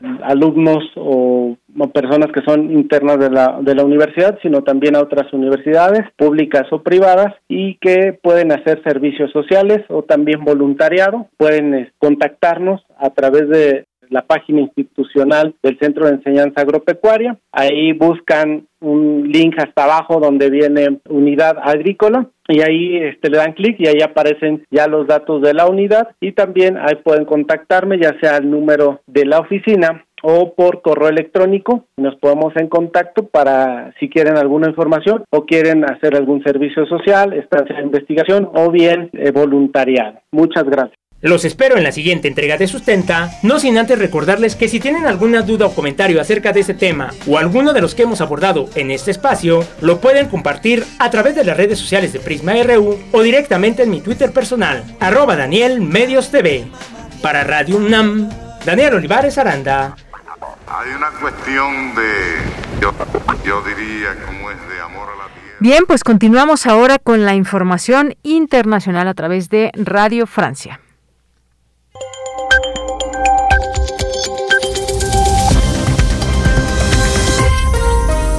Bienvenidos a este flash informativo de Radio Francia Internacional. Stefana de Fossé en los controles. Hoy es miércoles 24 de noviembre, 3 de la tarde en París. Vamos ya con las noticias. Andreina Flores. En Afganistán, los talibanes aseguran querer abrir un nuevo capítulo en sus relaciones con Estados Unidos de cara a las negociaciones que se retomarán el 9 de diciembre en Qatar. Ya se cumplen 100 días de su llegada al poder y ha sido un periodo marcado por la violencia y por fuertes restricciones como la censura en medios de comunicación y las prohibiciones para niñas y jóvenes en el acceso a la educación. Hoy, 24 de noviembre, se cumplen cinco años de la firma de los acuerdos de paz en Colombia, un hito en la historia del país que, sin embargo, no ha logrado poner fin a la violencia, como reconocía el secretario general de Naciones Unidas, Antonio Guterres, de visita en una zona de reinserción de excombatientes de las FARC en el departamento de Antioquia. El objetivo de la paz es evitar que haya enemigos en una sociedad, pero desafortunadamente hay enemigos de la paz. El funcionario hizo referencia a los disidentes de los acuerdos de paz que han formado nuevos grupos armados que viven del narcotráfico y de la minería ilegal. En Suecia, Magdalena Andersson se convirtió hoy en la primera mujer en ocupar el cargo de primer ministro de su país. A sus 54 años, esta socialdemócrata fue ministra de Finanzas durante siete años y también fue nadadora de alto nivel. Se ha ganado la reputación de mujer fuerte que incluso puede causar miedo. La escuchamos. Suecia es un país fantástico. Hay mucho de lo que podemos estar orgullosos en Suecia, pero también está claro que enfrentamos serios problemas. Estoy lista para liderar un gobierno que hará lo que sea necesario para asegurar nuestros proyectos. Ahora, quedan 10 meses para las próximas elecciones y yo sé que Suecia puede hacerlo mejor. El Centro Europeo para la Prevención y el Control de las Enfermedades recomienda acelerar la vacunación y generalizar una dosis de refuerzo anti-COVID para todas las personas de más de 18 años, priorizando a quienes tienen más de 40 años. Esto con el objetivo de frenar la quinta ola de COVID que puede atacar durante las fiestas de Navidad y fin de año.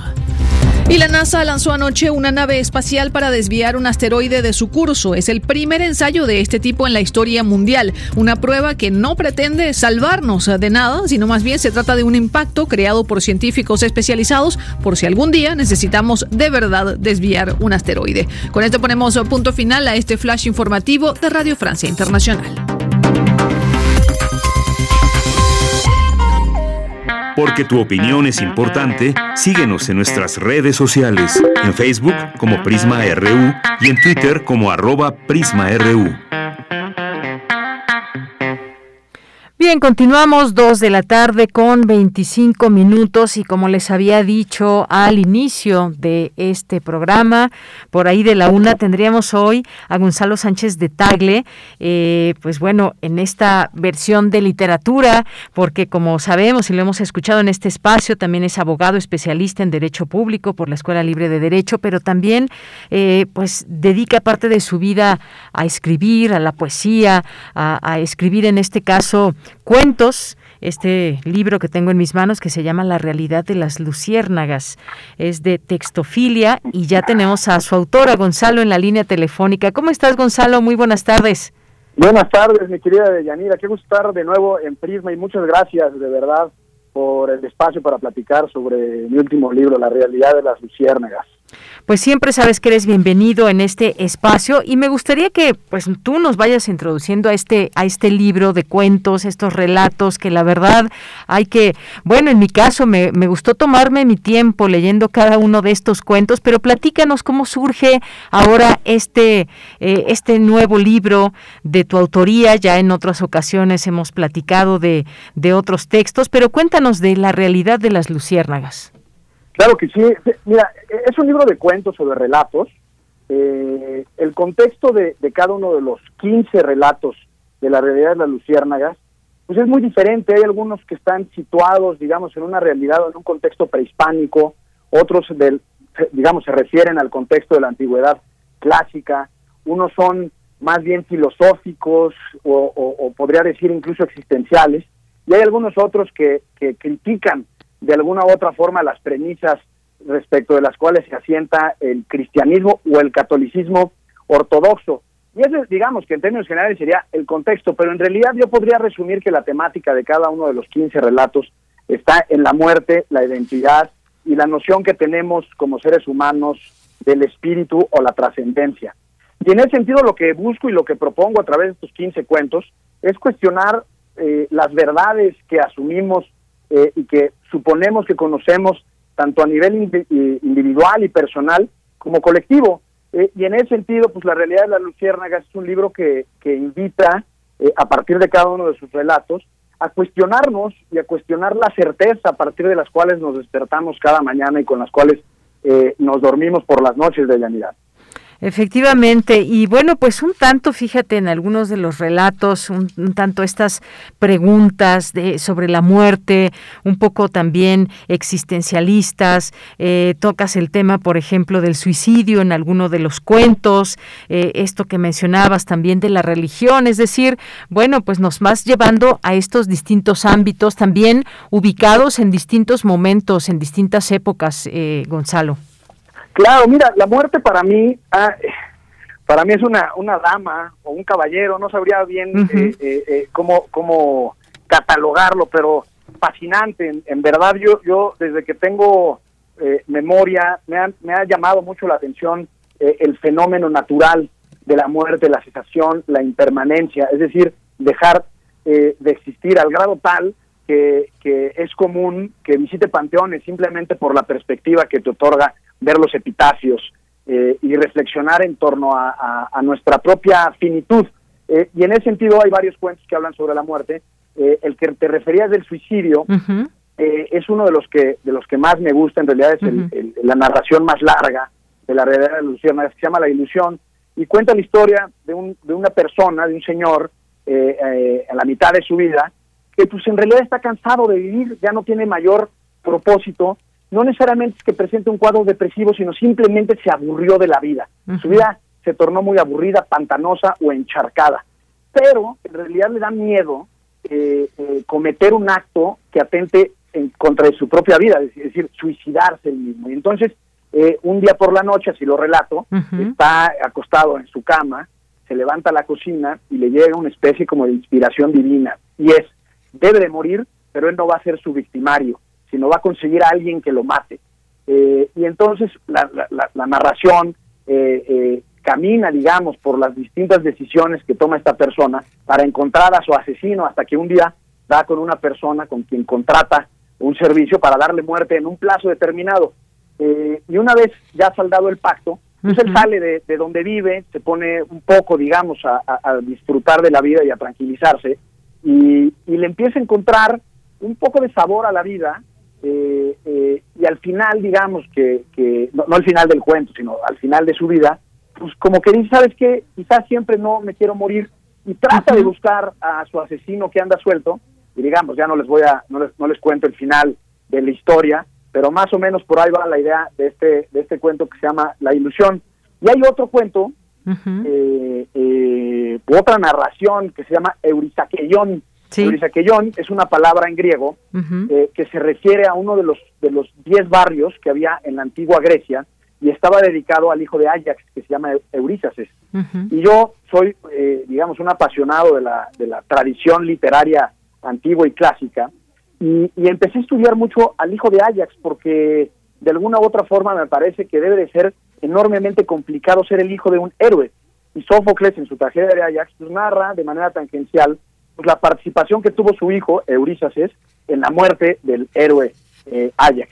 Y entonces esta historia es, eh, es digamos, como el hijo, eh, el hijo del héroe, uh -huh. observó la vida de su padre muerto, suicidado, eh, por, por, considerar que, que, había sido deshonrado en las costas de Troya, y, y, cómo es que todo en la vida incluso pueden ser perspectivas, y en este caso me pareció relevante eh, narrar esta historia del héroe Ajax desde la perspectiva de su hijo y la melancolía que le provoca, por un lado, haber perdido a su padre, pero también la sombra misma que le provoca eh, eh, el héroe mítico, ¿no? Por supuesto que es ficción el uh -huh, cuento, uh -huh. basado en algunas, en algunas eh, en algunos eh, textos de la mitología eh, tanto griega como latina.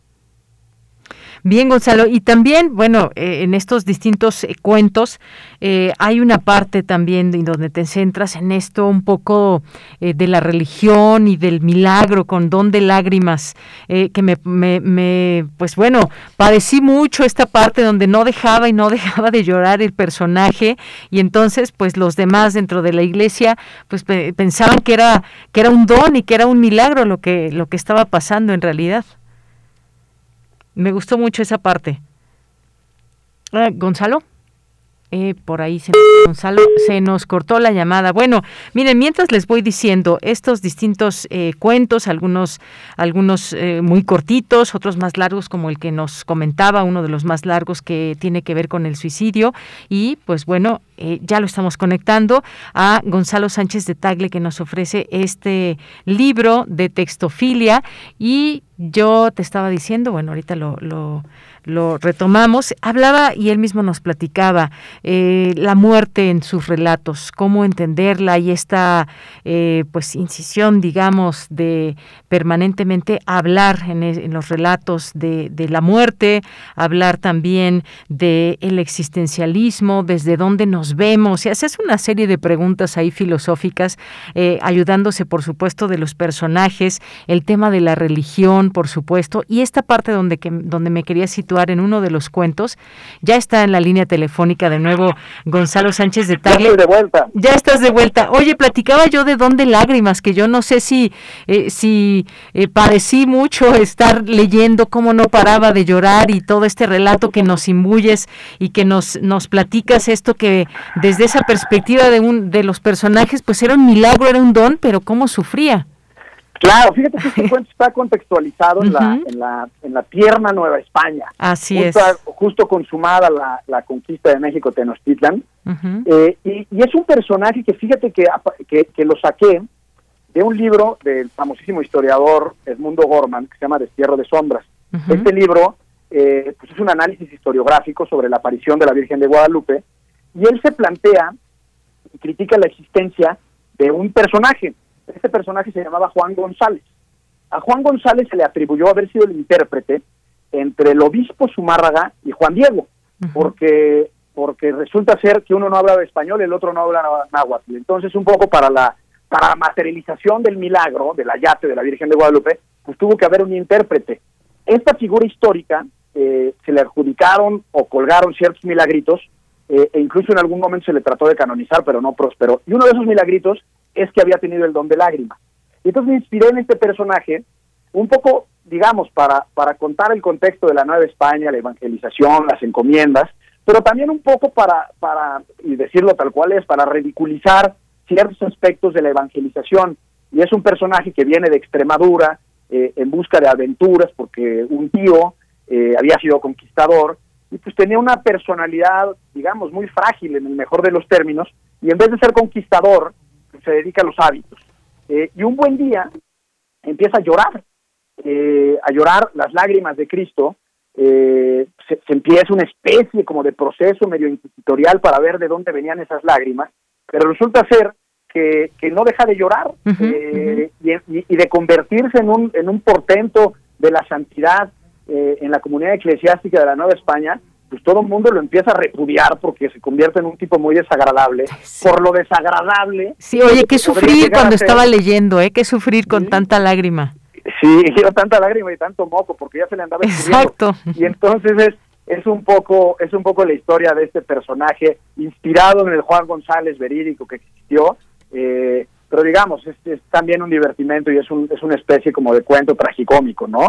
Y luego hay otro cuento también que, que, más o menos está en el mismo contexto, que es el primero de ellos, que se llama Teotl, eh, en donde un, un flamantinime, que los flamantinimes en náhuatl significan sabios de palabra, eh, era una persona que ya había sido bautizada, pero preservaba eh, las creencias antiguas, y un día lo prensa, literal, la, la Inquisición, eh, se inicia un proceso inquisitorial en su contra eh, por precisamente eh, seguirle rindiendo tributo y adorar a los dioses antiguos.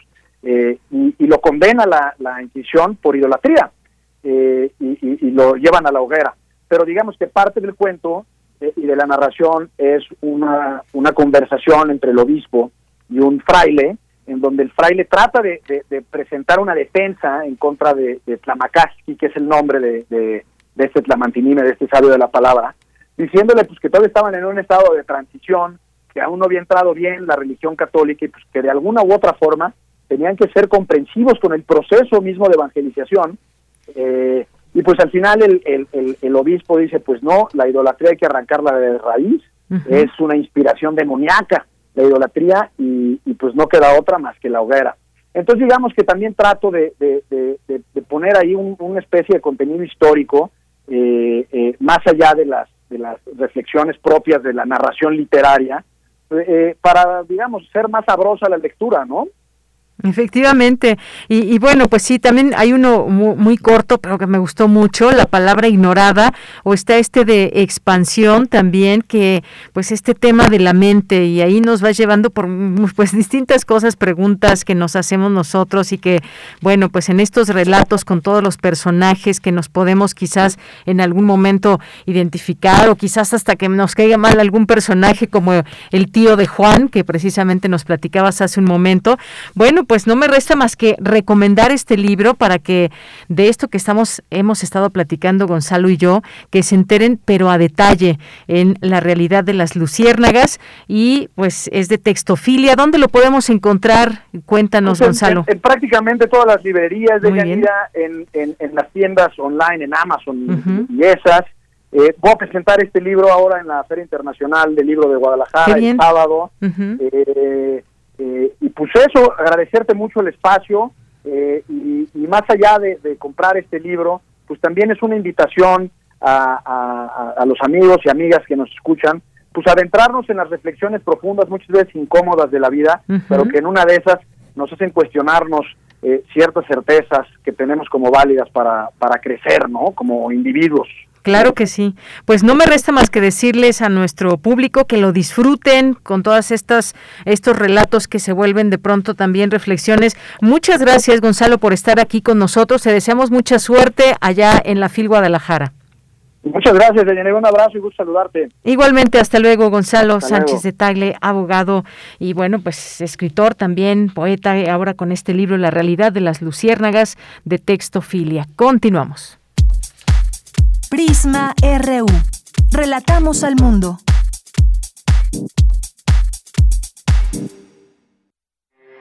Porque tu opinión es importante, síguenos en nuestras redes sociales, en Facebook como Prisma RU y en Twitter como arroba PrismaRU.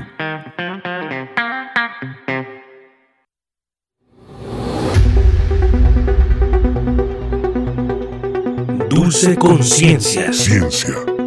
En Prisma.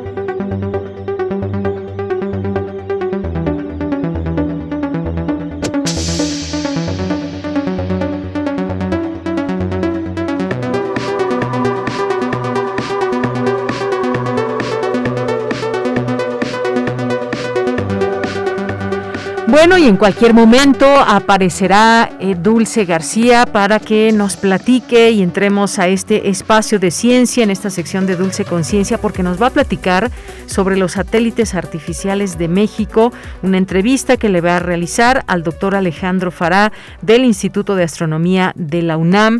Y bueno, pues como sabemos estos satélites que bueno, son estos objetos que son puestos en órbita de manera intencional y que pues se llaman así, satélites artificiales para distinguirlos de los satélites naturales como la Luna, eh, por ejemplo. Los satélites se utilizan para distintos propósitos y de los cuales pues nos va a platicar Dulce García en un momento más. Si por ahí nos estás escuchando, Dulce García, en tu casa donde quiera que te encuentras, pues bueno, eh, quiero que sepas que te estamos llamando, te estamos invocando para que entres a tu sección y si no, pues bueno, aquí le diré a mi querido Denis que está en la producción que si no, pues le marquemos al doctor Alejandro Fará para que nos pueda hablar de estos satélites en lo que en lo que Dulce García aparece y pueda eh, tomar parte de esta su sección y nos vamos a ir enlazando entonces con el doctor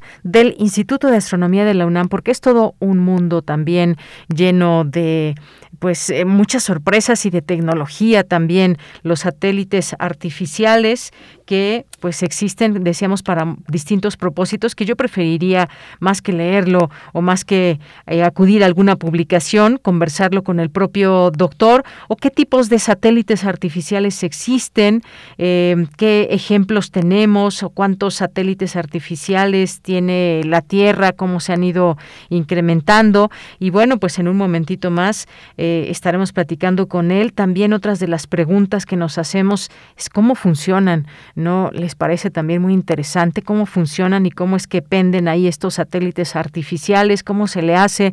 Son parte de, eh, de la tecnología, pero también, por supuesto, de la ciencia y esas, esas posibilidades que se nos abren eh, para conocer, para conocer todo esto que pues trae beneficios para la sociedad a final de cuentas.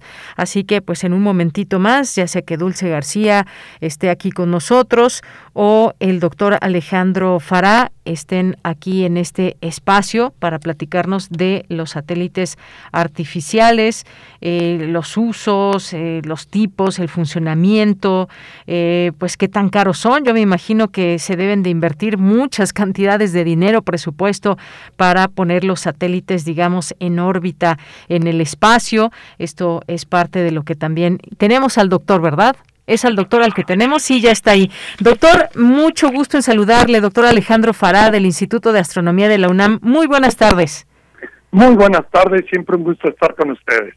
Pues doctor, en principio, la pregunta básica, ¿qué es un satélite artificial y cómo funciona? Bueno, un satélite artificial hay que entenderlo como una necesidad que tuvo el ser humano, sobre todo para las telecomunicaciones. Un satélite artificial es un objeto, un artefacto que crea el ser humano para estar orbitando a la Tierra y tener un punto de visibilidad entre cualquier lugar de la Tierra. Este objeto orbita la Tierra más rápido de lo que va rotando y entonces eso permite que en algún momento pues eh, eh, tenga visibilidad en varios lugares del, del planeta en un mismo día. Muy bien. Básicamente es eso. Y doctor, ¿cuáles son los usos, digamos? Yo sé que tiene varios usos el tener satélites. ¿Cuáles son los usos que, podemos, que nos puede mencionar?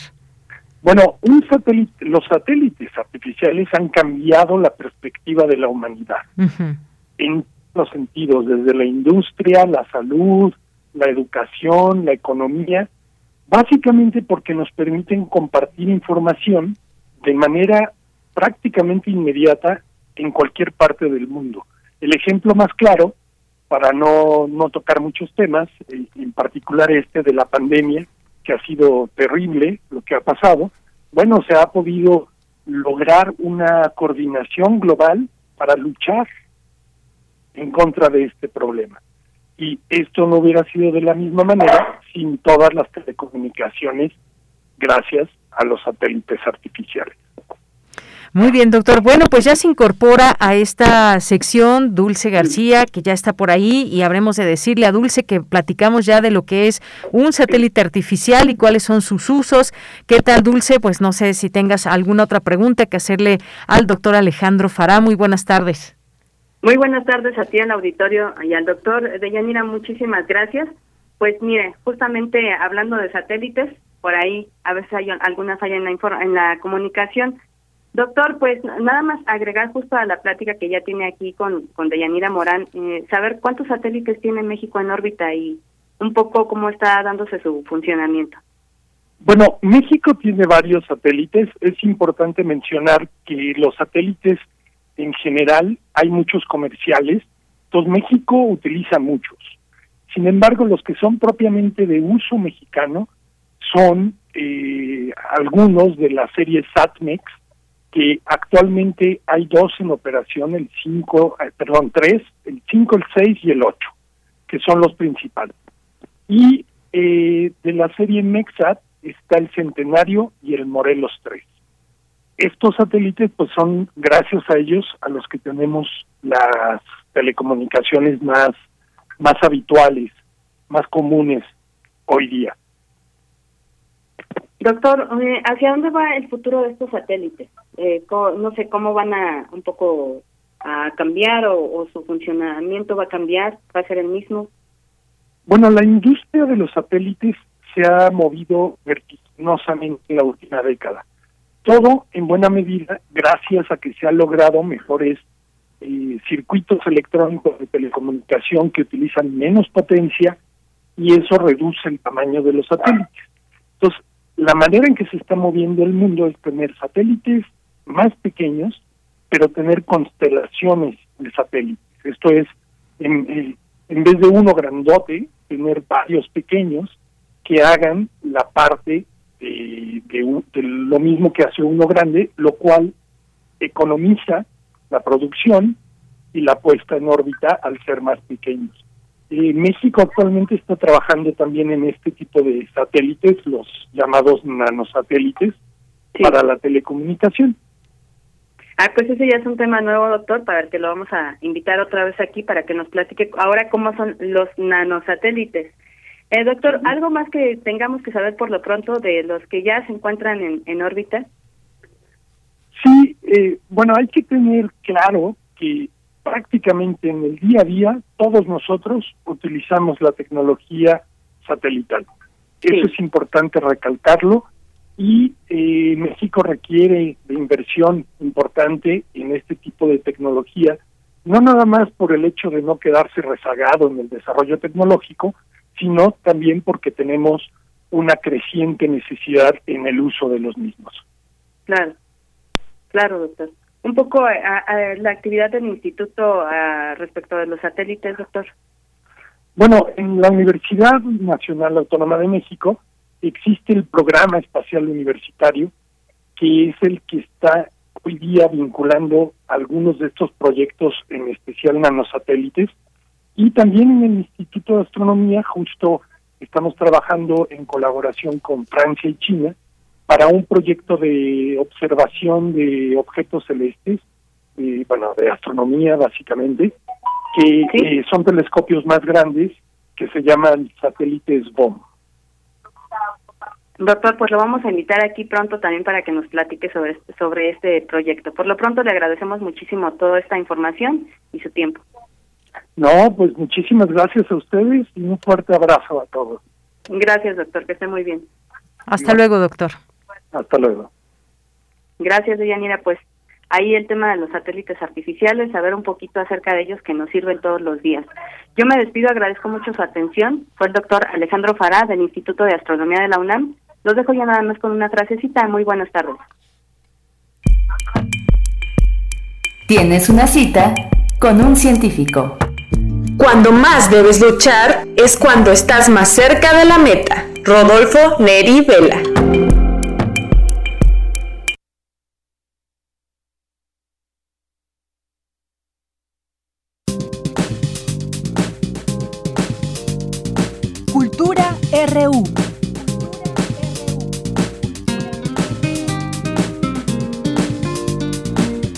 Bien, nos vamos ahora a Cultura con Tamara Quirós. Deyanira, es un gusto saludarles. Gracias a las y los que nos escuchan por el 96.1 de frecuencia modulada y en Internet. Esta tarde daremos seguimiento a las lecturas estatutarias que nos comparten desde la Academia Mexicana de la Lengua. Mañana, Aurelio González, doctor en literatura española, especializado en literatura medieval de los siglos de oro novohispana y la tradición oral mexicana e hispánica en general, presentará el ensayo Buen provecho, señor presidente. Un ensayo que sin duda les abrirá el apetito. Al respecto, conversamos con el doctor Aurelio González. Doctor González, el próximo 25 de noviembre usted será el encargado de estas lecturas y nos interesa que nos platique acerca de este tema que se antoja, realmente se antoja, y que nos platique acerca de, de la relación que hará entre la comida y pues los contextos políticos, la temporalidad, también la historia y la cultura de nuestro país. Claro, pues em, partamos de una primera cosa. La comida aparentemente es un hecho solo biológico. La realidad es que la comida es también un hecho cultural, un hecho que representa diferencias de clase, ideologías, actitudes religiosas, eh, conceptos o incluso prejuicios. Y por otra parte, hay que distinguir que eh, si hay algo muy marcado en la diferencia entre lo que sería la vida cotidiana y la vida ceremonial, conmemorativa, es la comida. O sea, usted imagínese, a nadie se le ocurriría que en su banquete de bodas la comida va a ser sándwich de jamón y queso. Así es. Como que no funciona, ¿verdad? Romeritos los podemos comer en todo el año, pero no es que los romeritos no saben a Navidad. Claro. O, digamos, si uno va a un pueblo en México, si es fiesta, es no mole con pollo, es mole con guajolote. O sea, entonces, implícitamente a la comida le estamos dando un valor de signo que representa algo. Entendemos que signo es cuando algo significa algo para alguien, no necesariamente para el que lo emite, porque eh, nosotros podemos eh, hacer un banquete de bodas y muchas veces la gente pone no lo que más le gusta, sino lo que va a parecerle más caro, más lujoso. Entonces, no es extrañar que cuando nosotros tenemos una comida ceremonial, en un caso como el que yo voy a hablar, en torno a la silla presidencial, al poder, tenga un significado. Yo haré un recorrido que va desde Maximiliano hasta nuestros días. Por ejemplo, en un banquete dado por Maximiliano en el castillo de Chapultepec, pues era una comida que uno podía encontrar en Francia o en Austria. Lo único que podríamos casi decir mexicano era el postre porque había una compota de perones. Pero luego tenemos que aún esta política cambia. Se ha hablado muchas veces de que en la época de Porfirio Díaz era todo afrancesamiento. Sin embargo, cuando tiene una comida Porfirio Díaz en Yucatán, en la hacienda de Chuchumil, que le dan sopa de tortuga, ostras, también le dan pavos a la yucateca. Y no hay que ser muy listo para pensar qué es eh, un pavo a la yucateca. Pues es un pavo con achiote. Entonces, la comida se mexicaniza. O al revés, si nosotros pensamos el menú que pidió Benito Juárez un par de días antes de morir para su comida en Palacio Nacional, pidió sopa de tallarines, pidió carne con chile y pidió, para empezar, vino de Jerez, luego Burdeos y luego pulque. O sea, hay un significado en todo esto.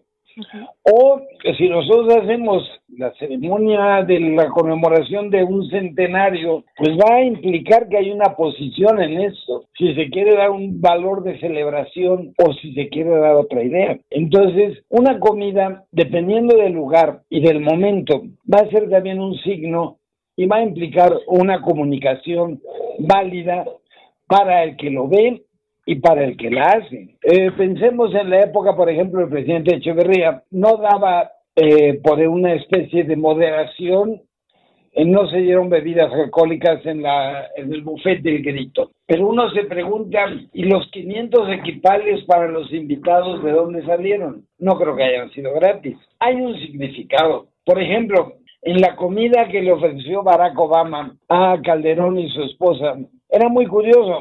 Se dieron vinos de California, pero esos vinos de California, todas las marcas tenían nombres hispánicos. ¿Por qué? Porque eran de viñedos, propiedad, cultivados por mexicanos que habían emigrado a Estados Unidos, para mayor dato de Michoacán. Entonces, yo creo que la comida, eh, aunque forman parte de nuestra realidad cotidiana, aún en la realidad cotidiana la descodificamos y le damos un significado. Yo imagino que a uno lo invitan a casa de alguien y nos dan, qué sé yo, papitas de bolsa y refresco. ¿Nos han atendido como pensamos que valemos o nos han dicho lo que valemos? Sí, depende, ¿no? Porque incluso, no sé, por ejemplo, en los pueblos, eh, si nos vamos, por ejemplo, a, una forma tradicional, preparan, ¿no? También eh, sus mejores platillos, porque cuando tienen a un visitante, para ellos es servirles y, y aportarles algo de ellos mismos.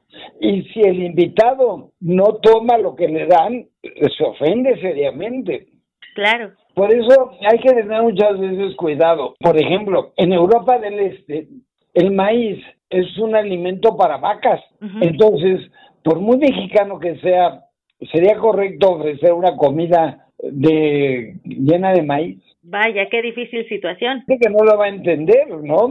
Así es. En cambio, eh, o sea, si le ofrecemos unas maravillosas crepas de huitlacoche, por muy desconocido que le sea el huitlacoche, les va a parecer delicioso. O en alguna de las comidas que ofrecieron eh, a los reyes de España cuando estuvieron de visita aquí, el primer plato era degustación de ceviches. O sea, tres tipos distintos de ceviche, que era demostrar la riqueza, variedad de la comida mexicana. O sea, eh, podemos ver cómo se fueron sustituyendo los vinos franceses por vinos de otras nacionalidades, vinos mexicanos. O sea, yo creo que, como me, has dicho, hablar de la comida no es solamente hablar de la nutrición, es hablar de un contexto sociocultural, de unas ideas y de una posición ante el hecho que se está comiendo. Porque una comida en Palacio Nacional, en Los Pinos, en el Castillo de Chapultepec, pues no puede ser como una comida en mi casa, por mucho que yo quisiera. Claro, sí, sí, por supuesto. Y además la fusión de ingredientes, de sabores, todo este contexto cultural también, de temporalidad. Claro, claro, porque, o sea, no es que en, la comida, no es que haya cosas eh, que tienen valor o no tienen valor, no, se lo damos. Y eso se sabe hasta en la taquería más eh, simple, que no todos los tacos son iguales. Así y usted dígale a alguien de Jalisco que las tortas ahogadas, bueno, pues no son tantos. Lo va a tomar a mal. Ajá. y a nosotros los chilangos la burla que nos hacen. ¿Cómo se identifica a un chilango? Pues es el señor que va y cuando le dicen hay quesadillas, pregunta de qué. Así es, pues con eso se antoja mucho, doctor, escucharlo en esta lectura, también aprender, ¿no? De esta otra visión, de estas perspectivas en torno a la comida, de los simbolismos, las connotaciones y bueno, hacerlo a través de, de su ponencia nos dará muchísimo gusto. Invitaremos al auditorio de Radio UNAM a que se una a la transmisión el 25 de noviembre a la una de la tarde y que bueno, también si no les es posible conectarse, pueden visitar la página de la academia que quedará ahí. Eh, grabado. Pues cuando menos, buen provecho. Buen provecho. Gracias. Gracias. Cuídate. Que esté muy bien. Hasta luego. La lectura del ensayo Buen provecho, señor presidente, del doctor Aurelio González, se realizará mañana jueves 25 de noviembre a las 13 horas a través de la página de Facebook y del canal de YouTube de la Academia Mexicana de la Lengua. Hasta aquí la información de hoy. Que tengan buena tarde y buen provecho. Deyanira, regreso contigo. Gracias, Tamara. Y con esto nos despedimos. Ya son las 3 de la tarde en punto. Lo esperamos mañana con más información aquí en Prisma RU. Nos despedimos aquí en la producción de Niclicea, en los controles técnicos Coco Montes y en, la, en, los, en los micrófonos. Y a nombre de todo el equipo, soy de Yanira Morán. Que tenga buena tarde y muy buen provecho.